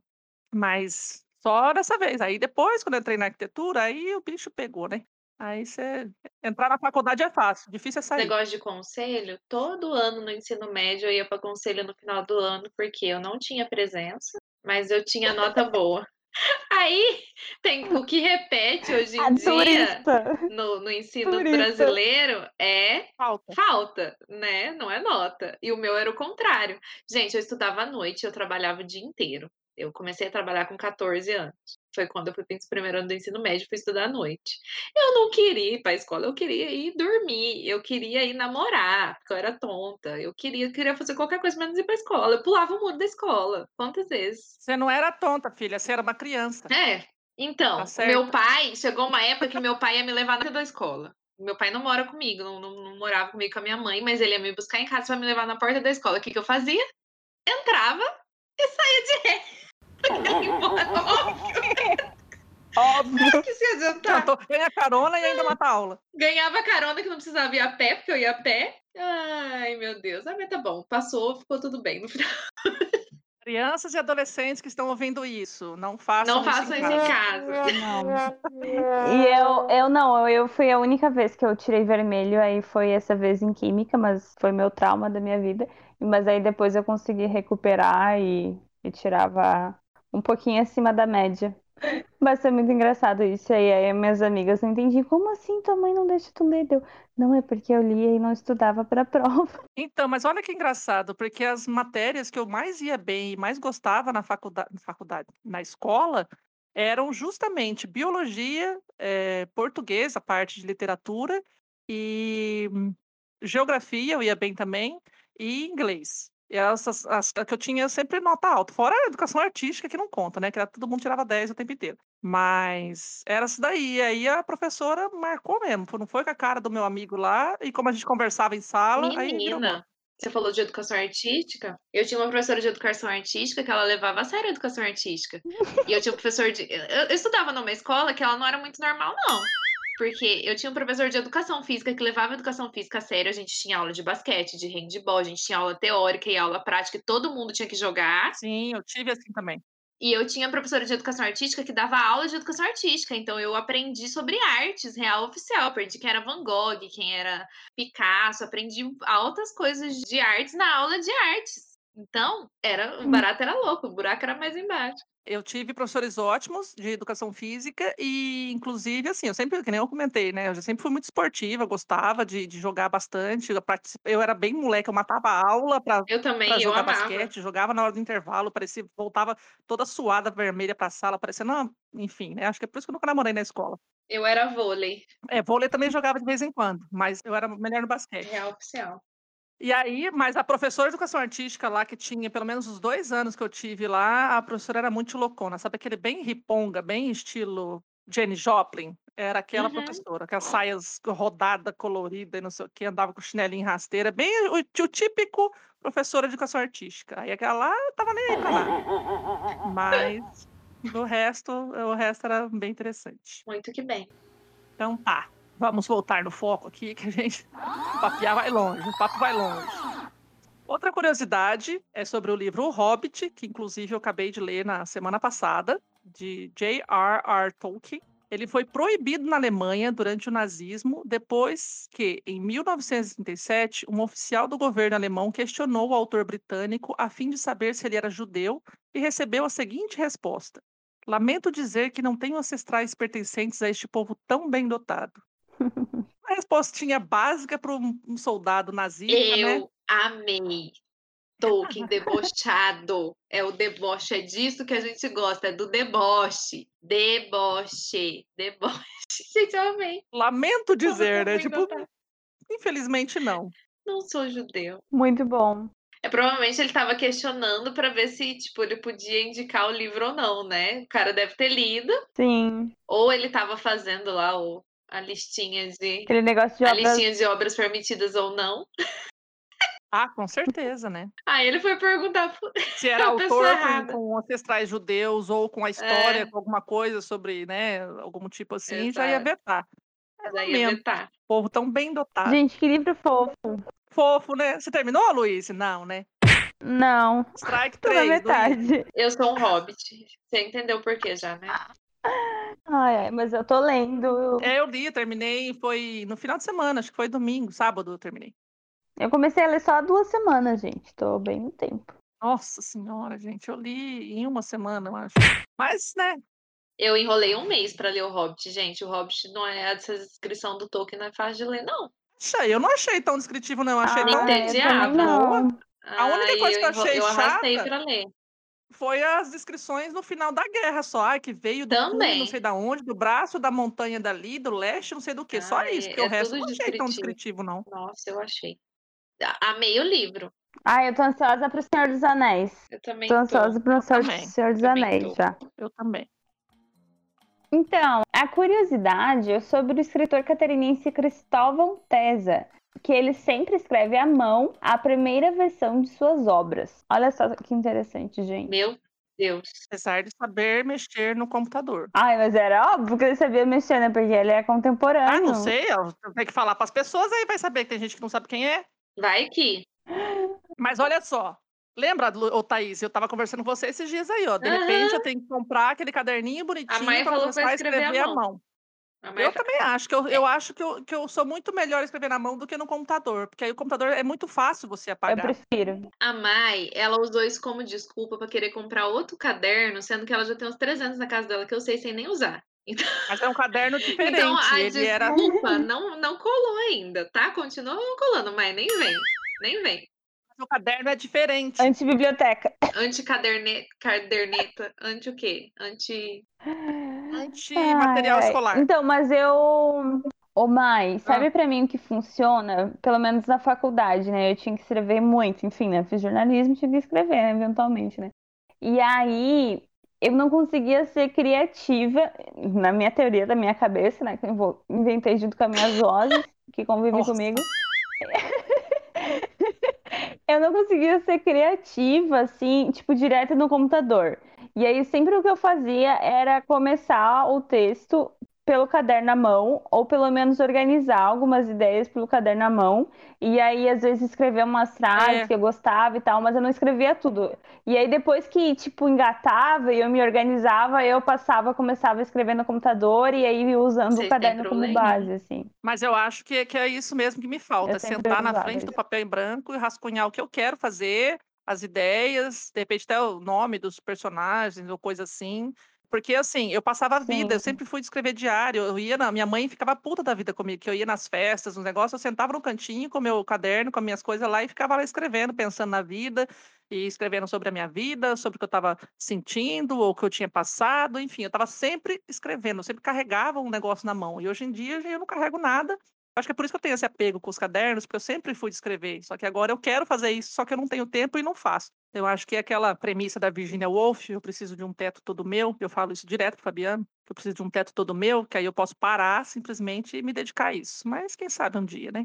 Mas eu, eu acho que eu vou comprar o caderninho bonitinho, que aí eu acho que vai me inspirar muito mais. Caderno vai, artesanal, costura à mão, costurado. Luiz, costurado à mão, capa dura, tecido, coisa mais Lindo. linda. É lindo, realmente é lindo. Maravilhoso. Mas pra ficar na gaveta não serve. Não, mas esse é bonito, aí não fica. Mas às vezes tu pode também, ah, que às vezes a gente tem essa dificuldade, né? Ah, quem fala isso é a Pat Smith. Ela também sempre fala que, que sempre carrega um caderninho e um lápis ou uma caneta à mão. E aí pra tudo que é lugar. E aí ela às vezes usa uns bloquinhos bem pequenininhos, assim, enfim. E aí eu acho que é legal, porque ela diz que anota impressões e tal, e as escritas dela também tem isso, né? Os livros novos, assim, que ela fez, tem muito disso de coisas que ela vê na rua, que passa, e aí depois ela, ela transforma em conto ou em romance. Aquele livro, não sei se vocês já chegaram a ler, Devoção dela, Não, Uhum. que veio com dela. os Tá garotos da tag. esperando. É, então é um bem pequenininho, bem é. interessante. É, e aí é bem legal, porque tem uma parte do livro que é o conto mesmo, e é uma parte do livro é o que ela tá passando naquele momento que ela escreve o conto. E aí você consegue ver coisas que tem no conto que ela passou, sabe? Tipo, até tipo comida, assim, uns negócios assim aleatórios, sabe? Tipo, bem interessante. Então, acho que eu tenho que fazer isso mesmo. Sair carregando um caderninho aí, parar de vez em quando de, de interagir com os outros e entrar lá no meu íntimo e começar a escrever de novo. Eu tô tão desacostumada a escrever à mão que eu fui escrever cartas Ai. esse tempo atrás pra esse povo feio aí. Escrevi carta pra Mai, escrevi carta pra Luísa, escrevi carta. Minha mão dói. A minha mão querida. dói. A minha mão. Eu não Dói dou mesmo. conta de escrever muito. A minha mão dói. Eu não uso a Quando eu voltei a fazer mais. faculdade e comecei a anotar as coisas, gente, doía a mão, o braço, tudo. Eu fiquei a A semana inteira com o braço todo dói, dolorido. Eu não aguentava ficar sentada quatro horas na aula. Eu cheguei aqui, a primeira semana, minha primeira semana de aula, Nossa, eu fiquei descadeirada. Eu não conseguia ficar sentada na sala de aula. Eu Nossa, foi acredito. terrível. O corpo é uma. Eu acredito. É, mas minha mão dói escrever à mão, gente. Ah, E eu tô tão acostumada a escrever escrever no mesmo. computador, eu escrevo tudo no computador. Pra mim, computador super funciona. Word é vida. Não, sim, ele é prático para isso, mas eu digo assim, que nessa coisa cri- criativa mesmo, é difícil, porque às vezes você escreveu uma coisa legal, aí dali a pouco faz, aí não funciona, aí você pega e apaga, aí você perdeu aquilo. Aham. Então, tipo, o legal do caderno é que se por mais que você dá aquela riscadinha, tá ali ainda, de repente você pode retomar Sim. aquilo, resgatar, são anotações que ficam gravadas mesmo, né? Agora o tal do delete é meio, é meio viciante É, até, você apaga, depois não, não lembra mais, Tem isso também. e é isso. Camila? A Camila vai ser nossa personagem, a nossa, é, como chama? Integrante fantasma aqui. Tem que comentar nas coisas também, minha filha. Você não deixou ela falar aquela hora, ela ficou brava. Mas eu não vi que ela tinha erguido a mão. Prêmio ouvinte. Não, tô só aqui esperando minha hora. Ouvinte do É, dia. ouvinte, é ouvinte, é ouvinte presencial. Eu sou a primeira ouvinte do podcast. Tá, bora lá para mais uma curiosidade. A Islândia, lugar que quero muito conhecer na minha vida, que é um pequeno país nórdico europeu com menos de 350 mil habitantes, é considerado um dos mais desenvolvidos do mundo. E ele possui como tradição de Natal ser feito a troca de livros. Eles se presenteiam Partiu Islândia. Eu acho que isso devia Bora. ser em todo lugar. A gente devia adotar essa prática. Eu também. Porque você A cria. gente já adota, Thaís. Ah, não, a gente, a gente, nós aqui sim, mas não todo mundo. É, imagina, assim, ganhar dos Não, o amigos, ganhar da avó, da tia, Devia da tia, da tia, da mãe, do Da pai. mãe, do pai, Imagina, no Natal, uma pilha de livro. A nossa antibiblioteca seria ain- ainda maior. Eu acho que ia ser bem mais. Eu não ia gastar tanto com livro, no caso, né? Porque ganhar. Exato, aí também tem isso. Na verdade, ia, porque você ia dar presente, Ah, né, também. Ia cabeçuda? acabar dando na mesma. É, mas o duro é que aqui você vai dar presente, vai dar livro pra pessoa, a pessoa não vai ler. Mas é bom dar presente. Não vai mesmo. Eu, eu só dou livro pra vocês, que eu sei que vocês leem. Quem não lê, nem Exatamente. adianta. Triste. Partiu Triste. Islândia. Mas eu acho muito fofa essa tradição, né? Tipo, é Ah, eu realmente uma tradição deles e tal. É bem legal. Eu já tinha ouvido falar sobre isso. É, eu legal. também já tinha ouvido. Aquela frase ali, ó, considerado um dos mais desenvolvidos do mundo, já responde tudo. Já tá explicado, né? E o que, que a gente É tá verdade. fazendo? Pois é. Vamos taxar os livros, não é? Ei! Ai, ai. E vamos tirar os impostos das armas. É? Vamos Porque atirar faz todo sentido do no mundo. fulaninho lá. Vamos pro próximo? Vamos pro próximo? Parar de falar de coisa ruim, vamos falar de coisa interessante. A maior coleção de livros de propriedade privada é de John Q. Benham, Benham. Benham, Ben, Benham. Benham. Benham. Só Deus sabe como é que fala esse sobrenome. De Avocada, Indiana, Estados Unidos. Possui uma coleção particular de mais de um milhão e meio de livros. Como eles encheram sua casa, a maioria deles deve ser mantida em sua garagem para seis carros, um prédio de dois andares e empilhado sob uma lona ao ar livre. Meu Deus do céu. Lona ao ar livre, meu Deus. Livros, meu Deus. Onde tá esse homem? Na Voca, a Voca Indiana. Eu preciso conhecer esse cara. Avoca. Gente, ele tem um milhão e meio de livros. Um milhão e meio. Um milhão e meio. Sempre que alguém me falar que eu Oh tenho muito livro, eu God. vou falar, eu não sou o John. O John tem um milhão e meio de livros. Não, ele é o dono da seita da antibiblioteca. Ele é. Porque eu tenho certeza que ele não leu um milhão e meio de livros. Meta de vida, ser o John, Que- não sei das quantas. Que pena. Esse aí. Meu Deus do céu. Eu preciso ser melhor amiga dele. Porque aí eu, né, eu vou lá e falo assim, ó, eu tenho espaço na minha casa. Esses que estão na lona aí. Leva pra lá. Eu só tô preocupada com os da lona também. Porque o resto tá, tá, tá na garagem. Guardadinho. Gente, um prédio de dois andares. O que ele faz com tudo isso? Monta uma Gente. biblioteca já de uma vez e guarda. Tem um prédio de dois. Às vezes deve ser, né? Não tá especificando aí. Porque por que, que ele ia ter esses livros tudo? Coleção privada, minha filha. É dele, dele só. Não, Mas mesmo que é privada, ele pode emprestar para as pessoas, ele pode abrir para as pessoas que quiserem. Mas eu acho que não é esse o caso aí, não. Ah, mas para que guarda um milhão e meio de livro então? Faz nem sentido, É meu!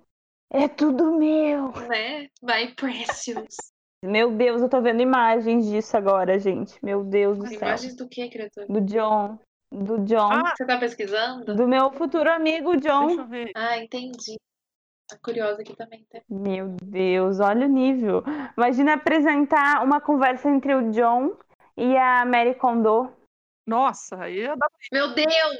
Ela infarta se ela ver a biblioteca dele. Sim, ela morre.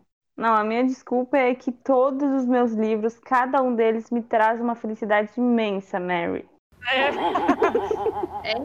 É deixa feliz? Deixa. E esse? Deixa, deixa feliz. Esse, Deixa, estupendamente feliz. deixa. Muito. Nossa, olha eu rindo. muito feliz. Sou a pessoa mais feliz do Nossa. mundo com isso aqui. Esse livro eu chorei litros.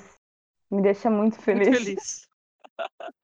É uma desgraceira só, mas eu fiquei muito feliz. Horrível. Quase desisti de viver. Me traz uma felicidade imensa. Olha, nem me fala um negócio desse que eu tô ficando com um desespero. Agora que vai chegando a hora de ir embora, eu vou ter que fazer um plano aí, porque vai ser difícil. Eu tenho que me preparar psicologicamente. Vamos nessa. Seguindo aqui, eu vou trazer mais uma curiosidade sobre Tolkien. E aí, o que acontece? Uma curiosa coincidência sobre ele em um de seus livros, no famoso verso do Senhor dos Anéis A. Três anéis para os reis elfos sob este céu, sete para os senhores anões em seus rochosos corredores, nove para os reis dos homens fadados ao eterno sono, um para o Senhor do escuro e em seu escuro trono. E aí a curiosidade é a seguinte: se juntarmos os números de anéis e invertermos a ordem, temos 1, 9, 7 e 3, ou seja, 1973, que é o ano da morte do Tolkien. Cabuloso, né? Meu Deus, tô arrepiada. Ai, gente.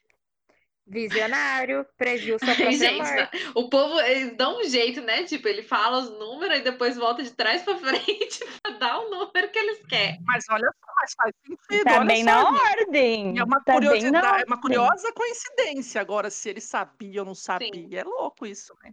Esquisito. Muito louco. Louco louco. mesmo. No mínimo sinistro. Isso é, sem dúvida. Que coisa não.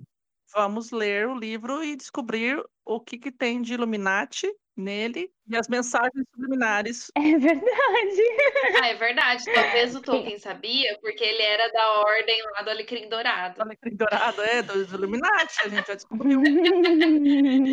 A hermética ordem do não sei que lá dourada. As teorias das cons... das conspi... co- cons... Nossa, gente, não vai rolar. Cadê a dicção? Fugiu já, foi embora. Teorias da conspiração. Teorias da conspiração. Isso. Eu fiquei, ficou todo mundo, foi meio mórbida essa, né? Foi, todo né? assim, é. É que a hora que eu li também, eu achei assim, nossa, gente, que difícil, né? Credo. Foi meio triste. Sim. A única tristeza é que o, o Alanzinho não cavou a cova do Tolkien. Meu Deus. O, o Little Alan, o pequeno Alan nunca vou. Little Alan cavando a cova do tio Tolkien. Camila voltou lá para a primeira curiosidade para testar o quê? Para testar a memória de vocês e para quê? Para comprovar a curiosidade lá que a leitura Estimula ela ele, né, né? pode ajudar a gente a não, não sofrer doenças É degenerativas. isso aí. Isso, ajuda na memória. Todos os episódios de Literatura Sem Frescura são extremamente planejados e os comentários todos têm Verdade, relação essa é a disso, pegadinha né, do gente? malandro. No final, a gente vai Então- fazer um quiz ainda, perguntando todas as coisas que a gente falou aqui para ver quem lembra. Vai, Teste de Alzheimer. vai fazer um quiz, sim. Nem eu lembro. Boa! Então vamos lá para mais uma curiosidade, gente. Certo dia, em uma viagem a Portugal, Cecília Meirelles marcou um encontro com o poeta Fernando Pessoa no café A Brasileira, em Lisboa, e o aguardou junto de seu marido em vão durante duas horas. Tic-tac. Voltou decepcionada para o hotel, onde recebeu um livro autografado pelo autor e, junto com ele, um pedido de desculpas e a explicação pelo furo. Fernando Pessoa tinha lido seu horóscopo pela manhã e concluído que não era um bom dia para sair de casa.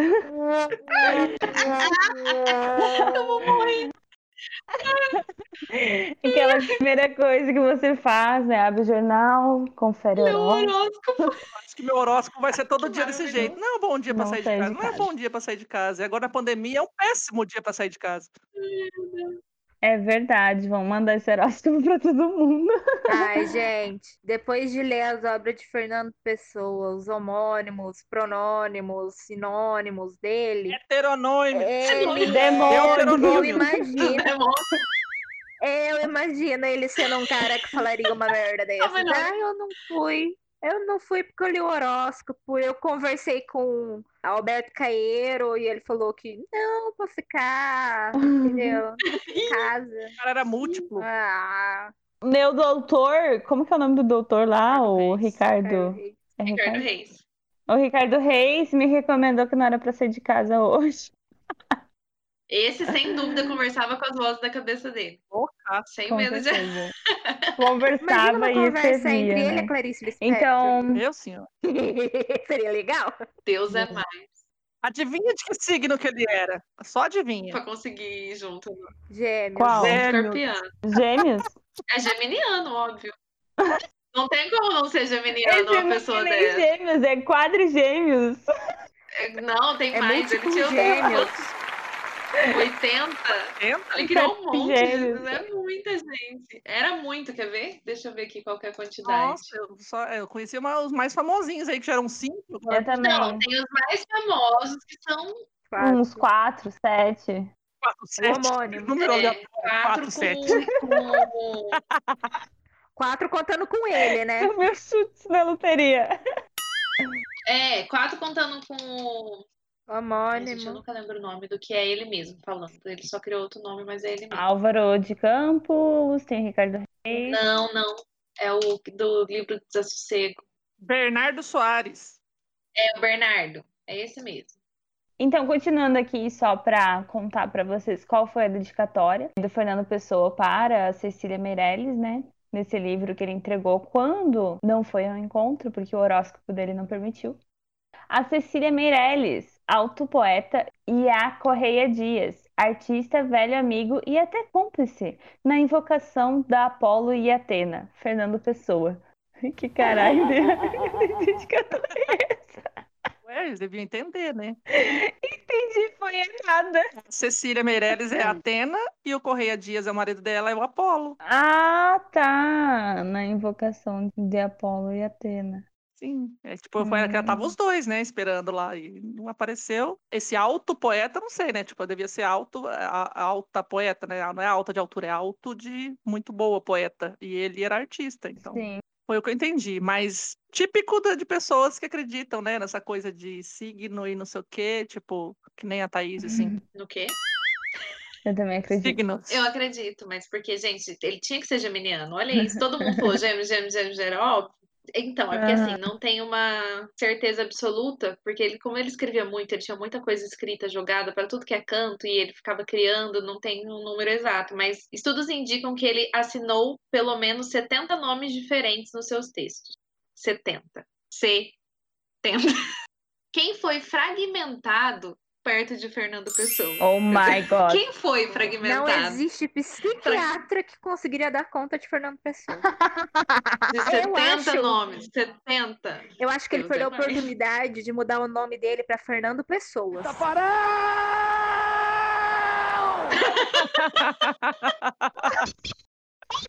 Eu acho. Nossa, a, Camila tomou o chá do Bozo. Ia ser um branding bacana, mano. É, ia ser marca hoje em Aquele dia, ator, né? Fernando Pessoas. Eu tô fazendo mal. Pra que você pode ter 80? É legião, é uma legião. Mas por quê? É porque ele é vários. Não, mas ó, deixa eu falar. Mas tem diferença de assinar vários nomes, obviamente, você tem os pseudônimos, e aí os caras que ele criou, que são os heteronônimos. Não, não, era, era tudo heterônimo. Ele, heteronômio. Heterônimo, eu nunca sei falar essa bosta. Heterônimos. É tem demônio, junta. Não, ele tinha tempo. Ele tinha tempo de criar toda uma história pros caras também. Assim. Mas é porque assim, não tem como saber. O bichinho escrevia demais, criava demais, ele era muito. Enfim. Pessoas. Mas os mais conhecidos são aí os que a gente já, já citou aí, o Alberto Caeiro, Ricardo Reis e o Álvaro de Campos. Ricardo Reis, inclusive, que tem um livro maravilhoso de Saramago, que é o ano da morte de Ricardo Reis. Muito bom. E é isso aí. É, já falamos dele aqui. E justamente nesse livro, Ricardo Reis conversa com Fernando Pessoa, por quê? Porque Ricardo Reis ainda não havia morrido quando Fernando Pessoa morreu, né? Foi mais ou menos isso que eu entendi do livro, até a parte que eu li. Lá no Meu. Deus do céu, gente, que tristeza. um minuto de tristeza. Ai, meu Deus, não tem como te defender, amiga. Não tem. Eu tô tentando te defender do bullying aqui, mas você mesmo faz auto-bullying que você mesmo, Me ajude a te ajudar. né? Me ajuda a te ajudar. Mas, gente, É, leiam Fernando Pessoa. É legal. Muito louco. E, eu- e olha que eu não sou das poesias. Mas Ricardo Reis, leiam quando vocês estiverem bem, porque me deixou na bad. Eu descobri que eu vou gostar das poesias do Alberto Caeiro. Então, acho que eu vou ler só esse. É tipo, é romântico. Alberto Caeiro. Eu gosto é- de, de, é. poe- de poema romântico. Sim, bucólico. Pra minha última curiosidade. Se o Wikipédia fosse um livro, teria 1.133.500 páginas, o equivalente a 2.267 volumes. Infelizmente, a edição se tornaria desatualizada assim que fosse impressa. Oh, É lógico. Mas pra que gastar esse papel, gente? Pelo amor de Deus. Ah, mas é, antigamente eles imprimiam a, a, a, biblioteca Barça. É, porque É não tinha computador, né? O Wikipédia já nasceu A na era da computação. agora é que muda, cada segundo muda a informação, aumenta, Exato. já, enfim. Tipo, é muito rápido, né? A é. tecnologia é muito louca. Mas acho que é mais por causa disso mesmo. Ia ser desatualizada porque já, assim, as coisas que permanecem, obviamente, iam ficar, mas as coisas novas já, já ia ficar. Não só desatualizada, acho que ela ia ficar incompleta também, né? Pois é, incomple... E outra, com fontes duvidosas, né? Porque qualquer um pode entrar lá e editar. Então, Sim. a gente usa a Wikipédia porque a gente é. é burro, a A gente, gente é confia nas burro mesmo. pessoas. A gente veio de trabalho escolar É que um a gente colocava eterno como fonte, confiar nas Google. pessoas, entendeu? Confiar na fazia isso. humanidade. Usar a Wikipédia. Eu fazia isso. Fonte, Google. Ah, mentira. Isso aí não, não tinha nem Google na minha época. Eu fui comprar computador para fazer faculdade, então não. Não, eu não faço isso, não. É assim, eu acho que o Wikipedia, ele ajuda bastante na questão tipo, informação rápida e prévia. Agora, para você realmente Sim. fazer um trabalho, uma pesquisa, Óbvio. aí já não dá. Sem condições. Que nem a gente olha aqui, ah, o fulano nasceu quando, É. morreu quando, mais ou menos ali, alguma informaçãozinha Exato. rápida. Agora, para realmente como fonte de, informação, aí já não, não é confiável. Então, crianças, não usem o Wikipedia como fonte de informação nos trabalhinhos da escola. Mas vamos combinar, né, gente? Agora, se a gente coloca no Google e não aparece no Wikipedia a informação que a gente tá não buscando, parece que o negócio não existe, né? Pois Sim. é. Sim, é bem difícil não ter lá, né? E quando não tem, é esquisito. Aí você olha assim, ai, podia fazer alguma coisa aqui, né? Mas aí não, não, não tem tempo de ficar fazendo, Jamais faria. dando também. informação para os outros, não. Eu quero informação para mim. É isso aí. É bem por aí. Bom, vamos lá. Eu vou falar duas agora, porque a Mai me deu uma mais aqui. A Mai empolgou aqui nas minhas curiosidades. Vou falar uma por vez. Vamos começar primeiro por Franz Kafka. Franz Kafka não queria que seus livros O Castelo, O Processo e a América fossem lançados. Antes de morrer, ele havia pedido que seu amigo queimasse os manuscritos. Ainda bem que isso não aconteceu. Gente, o menino não queimou. Ele pediu, queima meus livros. Aí a pessoa falou, vou queimar. Gostei dessa pessoa também. Imagina se a pessoa fosse detentora dos direitos, você acha que Não, mas nem, eu não ia queimar também, não. Então, mas não é nem só pelos direitos, né? Porque o cara era é famoso até hoje. É, porque eu- eu não li nada dele ainda, mas já me, não. já, já me indicaram o processo, que realmente é um livro muito famoso, muito conhecido. E parece ser muito Eu já li. O que, que você leu, Luiz? Eu já li Metamorfose e eu comecei a ler o Castelo e não consegui terminar. Ó, que novidade. Mas Metamorfose eu já li e não sei se vocês viram que o e-book da, Sim, já peguei, da inclusive. Antofágica ficou gratuito, Peguei, né? peguei, peguei. Quero reler, inclusive. Quero reler. Eu quero ler. Eu estudei Mas ele é na muito bom, faculdade, mas eu não cheguei a Metamorfose. ler. Então eu sei de muitos rolês, porém não li. Foi na mesma época do Crime e Castigo, Deus é mais. Raskolnikov só no sofá. Mas a gente. A gente tá quase que temático nos livros queimados, né? Gente, verdade, tem É. um monte de gente querendo dia de queimar hoje. livro aqui. O que, que aconteceu? O que, que é isso? Cadê as, as piadas boas da Camila? Nazismo que É o chama. quê? Nazismo. Ô, Luiz, você que leu, eu só consigo lembrar de Misery, do King. Ai, sim, meu Deus Churrasquinho do de céu! Que desespero! Gente, que livro desesperador! Nossa, sim, esse livro. Nossa senhora, meu Deus. Eu nunca li um livro tão angustiante. O King se superou. É o melhor livro do King, de longe mesmo, real oficial. Obrigada, Val! Qual os seus oferecimentos? né? Obrigada, A Val. Luiz também ganhou da Val, né? Uhum. Nossa, ela me deu falando que é o melhor King. E eu falei, tá bom. E realmente é o melhor King. É o melhor. Sim. Pra quem não conhece a história de Misery, é basicamente a história de uma doida que sequestra o autor da série de romance favorita dela, porque ele matou a personagem principal no último livro e ela não aceitou que isso aconteceu e ela sequestra ele pra ele reescrever. Muito bom. Muito bom. Só que ela é louca, É. psicopata. Um dia eu vou atrás e vou, vou, vou ler isso aí, já que vocês falam que é muito George- bom, um dia eu vou ler. É Harry Martin que se cuide. Gente, E Patrick. Hospitals também. Né? né? King Vamos deu ver. ideias. King deu ideias pra Louise. Sequestra ele e deixa lá. Você não sai daqui enquanto você não terminar essa série. Gente. Maravilhoso. E aquela máquina de escrever, Thaís? Meu Deus. Deus é mais. Ah, você só ficar contando o livro agora. Sim. Tem Vamos. uma máquina de escrever. O cara precisa reescrever. Ele tem uma máquina de escrever. Ah, você não faz nem ideia. Mas então, vamos para a próxima curiosidade, que é o primeiro romance do mundo foi escrito em 1007 por uma mulher, a Murasaki Shibiko. Se é que é assim que se fala, desculpem aí os orientais a minha pronúncia horrorosa. A história de Genji conta as aventuras de um príncipe que procura amor e sabedoria. Oh, gostei, que fofo. Olha, gente, primeiro romance escrito por uma mulher. E depois quiseram calar a gente, fazer a gente não escrever. A gente tem que ficar aí até hoje falando, vamos ler mais mulher, porque não deixaram a gente escrever durante um bom tempo. Que coisa, não? Gostei. Pois é. Eu também, quando eu vi isso aí, eu achei o máximo. Eu falei assim, é, tomaram o nosso protagonismo no negócio aí, mas estamos aqui, ó, em 1007 já tinha historinha de romance, de amor, e com certeza a Camila deve encontrar em algum lugar aí da Deep Web. É, a Camila é a conhecedora de deep webs, de coisas estranhas e homens tetudos. E pode ser que há quem diga ao ouvir essa sinopse, um romance de mulherzinha. Ah, sempre um Aquela trouxa, né? definição que a gente Ai. Abomina. Ai, que a gente odeia. Isso aí. Então, gente, já que a gente já conversou bastante, estamos chegando aqui na última curiosidade do dia, da noite, da tarde.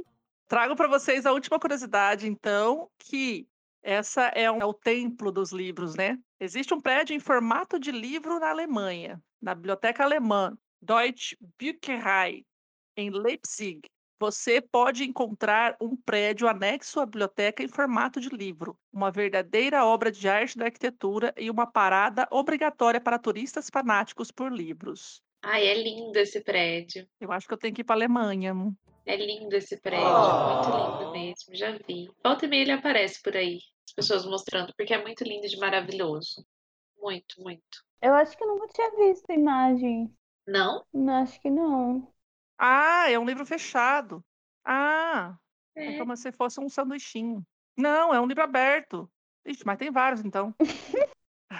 São vários livros. Não, é que tem assim, ó, tô vendo aqui, tem várias fotos. Tem um que é vários, parece um monte de livro empilhado. Aí tem um que é um livro de pé aberto. O outro que é um livro de pé aberto, cheio de vidro. E tem um que é um que parece um, um livro fechado, assim. Biblioteca Nacional da Alemanha, imagens. Ouvintes, pesquisem aí também. É um livro fechado, envidraçado. Não era isso que eu tava pensando, não. É, então, é por isso que eu vejo. É um livro fechado. Tem outros aqui do É. lado que eu coloquei, ó, e tem. O que eu pensei era aquele que tem vários livros, uma fachada com vários livros fechadinhos. Sim, lado esse aí é uma coletânea de vi. livro lá, lá. É, tem outro aqui que é de pé, o livro em Ashgabat. Também tem, mas esse aí, se eu não me engano, deve ser alguma coisa daquele Torá judeu lá. É, então é isso. Tem uma biblioteca na Alemanha em formato de livro, e como a gente pôde ver aqui, temos vários outros. Tem várias. A que eu vi aqui é no Kansas. Biblioteca Municipal do Kansas. É linda também. É uma fachada inteira de livros Ah, desenhados. sim, eu acho que, é- que tipo é pintado, né? Parece livro de lombada antiga. É. É, esse eu também tô Isso. vendo aqui. Ah, achei agora. O da Alemanha, ele é bem modernista. Ele é metálico, Olha só, Nossa, bem outro que é legal também, ó, o prédio do Ministério da É. Educação em Lima. É esse que parece vários livros empilhados. Ah, isso, isso. É esse aí. Quer ver? Ah, é lindo, lindo, lindo. Quer dizer, né? É um concretão, assim, mas ele parece uma pilha de livros, assim, todo tortinho, assim, todo pra lá e pra cá. Muito bom. Nossa, que incrível!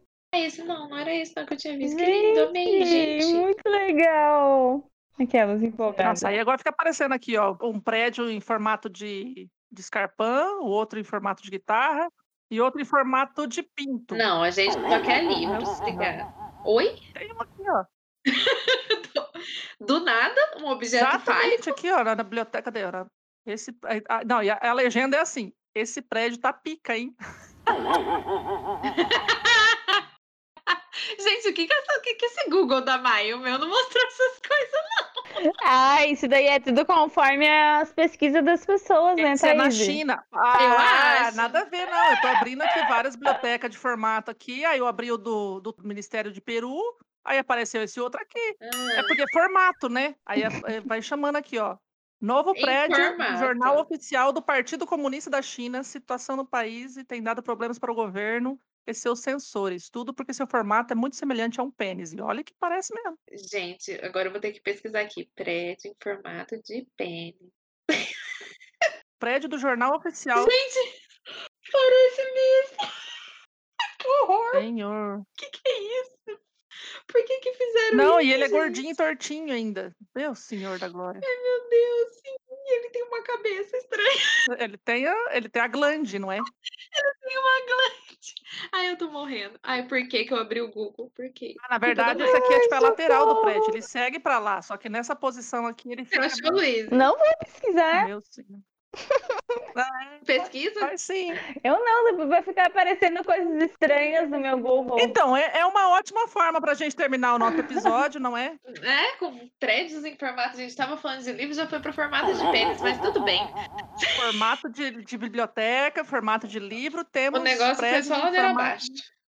É que só apareceu aqui, né, gente? A gente faz aquela pesquisinha rápida e básica, aparece A coisa. gente fica co- com o Google aberto durante o episódio, dá nisso. Dá nisso. Eita, Então pô. é isso, gente. As curiosidades que trouxemos para vocês hoje, espero que vocês tenham gostado. Eu gostei bastante de algumas. Espero que vocês também. Fica lá, lá, nunca sei terminar. E você pode comentar sobre essas curiosidades, se vocês gostaram ou não gostaram, nas nossas redes sociais. E também trazer algumas novas, caso vocês saibam que a gente não tenha falado aqui ainda. Quais são as nossas redes sociais, Camila? Vocês conseguem encontrar a gente falando um monte de besteira, como nos episódios, tanto no Twitter como no Instagram, pelo arroba Lit Sem Frescura. Arroba LIT Sem Frescura. Tem uma coisa que eu É gosto aí. no nosso episódio. Oi. Ué, ela desativou o som. Ué, ela tá falando e desliga o som. Você desligou o som, menina. Merda. Caiu. Que merda. Que merda. que merda foi ótimo. Só queria dizer que. Merda. É que tá doido esse microfone, que eu coloco pra desativar, ele ativa, eu coloco pra ativar, desativa, enfim. A gente só ouviu o seu que Mas merda. eu só queria dizer que é uma coisa que eu acho muito engraçada no episódio, eu gostaria de ressaltar e contar isso para nossos ouvintes, que é sempre uma surpresa quem vai falar nas nossas redes sociais. E sempre quem decide na hora é quem tá apresentando. Então é sempre um momento assim de muita atenção, todo mundo fica esperando o que, é que vai ser chamado. Muito bom mesmo. Tensão. Não, mas deixa eu falar a real agora. É que eu percebi que nos dois últimos eu chamei a Luíse. Sim. E aí eu falei assim: não, então vou parar de chamar a Luíse. E eu já chamei, eu falei assim: acho que eu nunca tinha chamado a Camila. Aí eu chamei a Camila só porque Entendi. ela fica dormindo ali assistindo Big Brother. Aí foi de propósito agora. Mas é isso, gente. Temos um episódio, não é mesmo? Esse aqui também ficou bem divertido. As piadas aleatórias da Camila. Ganharam meu dia, me divertiram aqui. Muitas curiosidades interessantes. Espero que vocês tenham gostado. E até o próximo episódio. Até, gente. Porque Beijo. Eu começo o tchau. episódio e ela tchau. termina. Ei, tchau! É, você falou que não conseguia terminar, a gente termina pra você. Não por isso. Tchau. Você ouviu o Literatura Sem Frescura.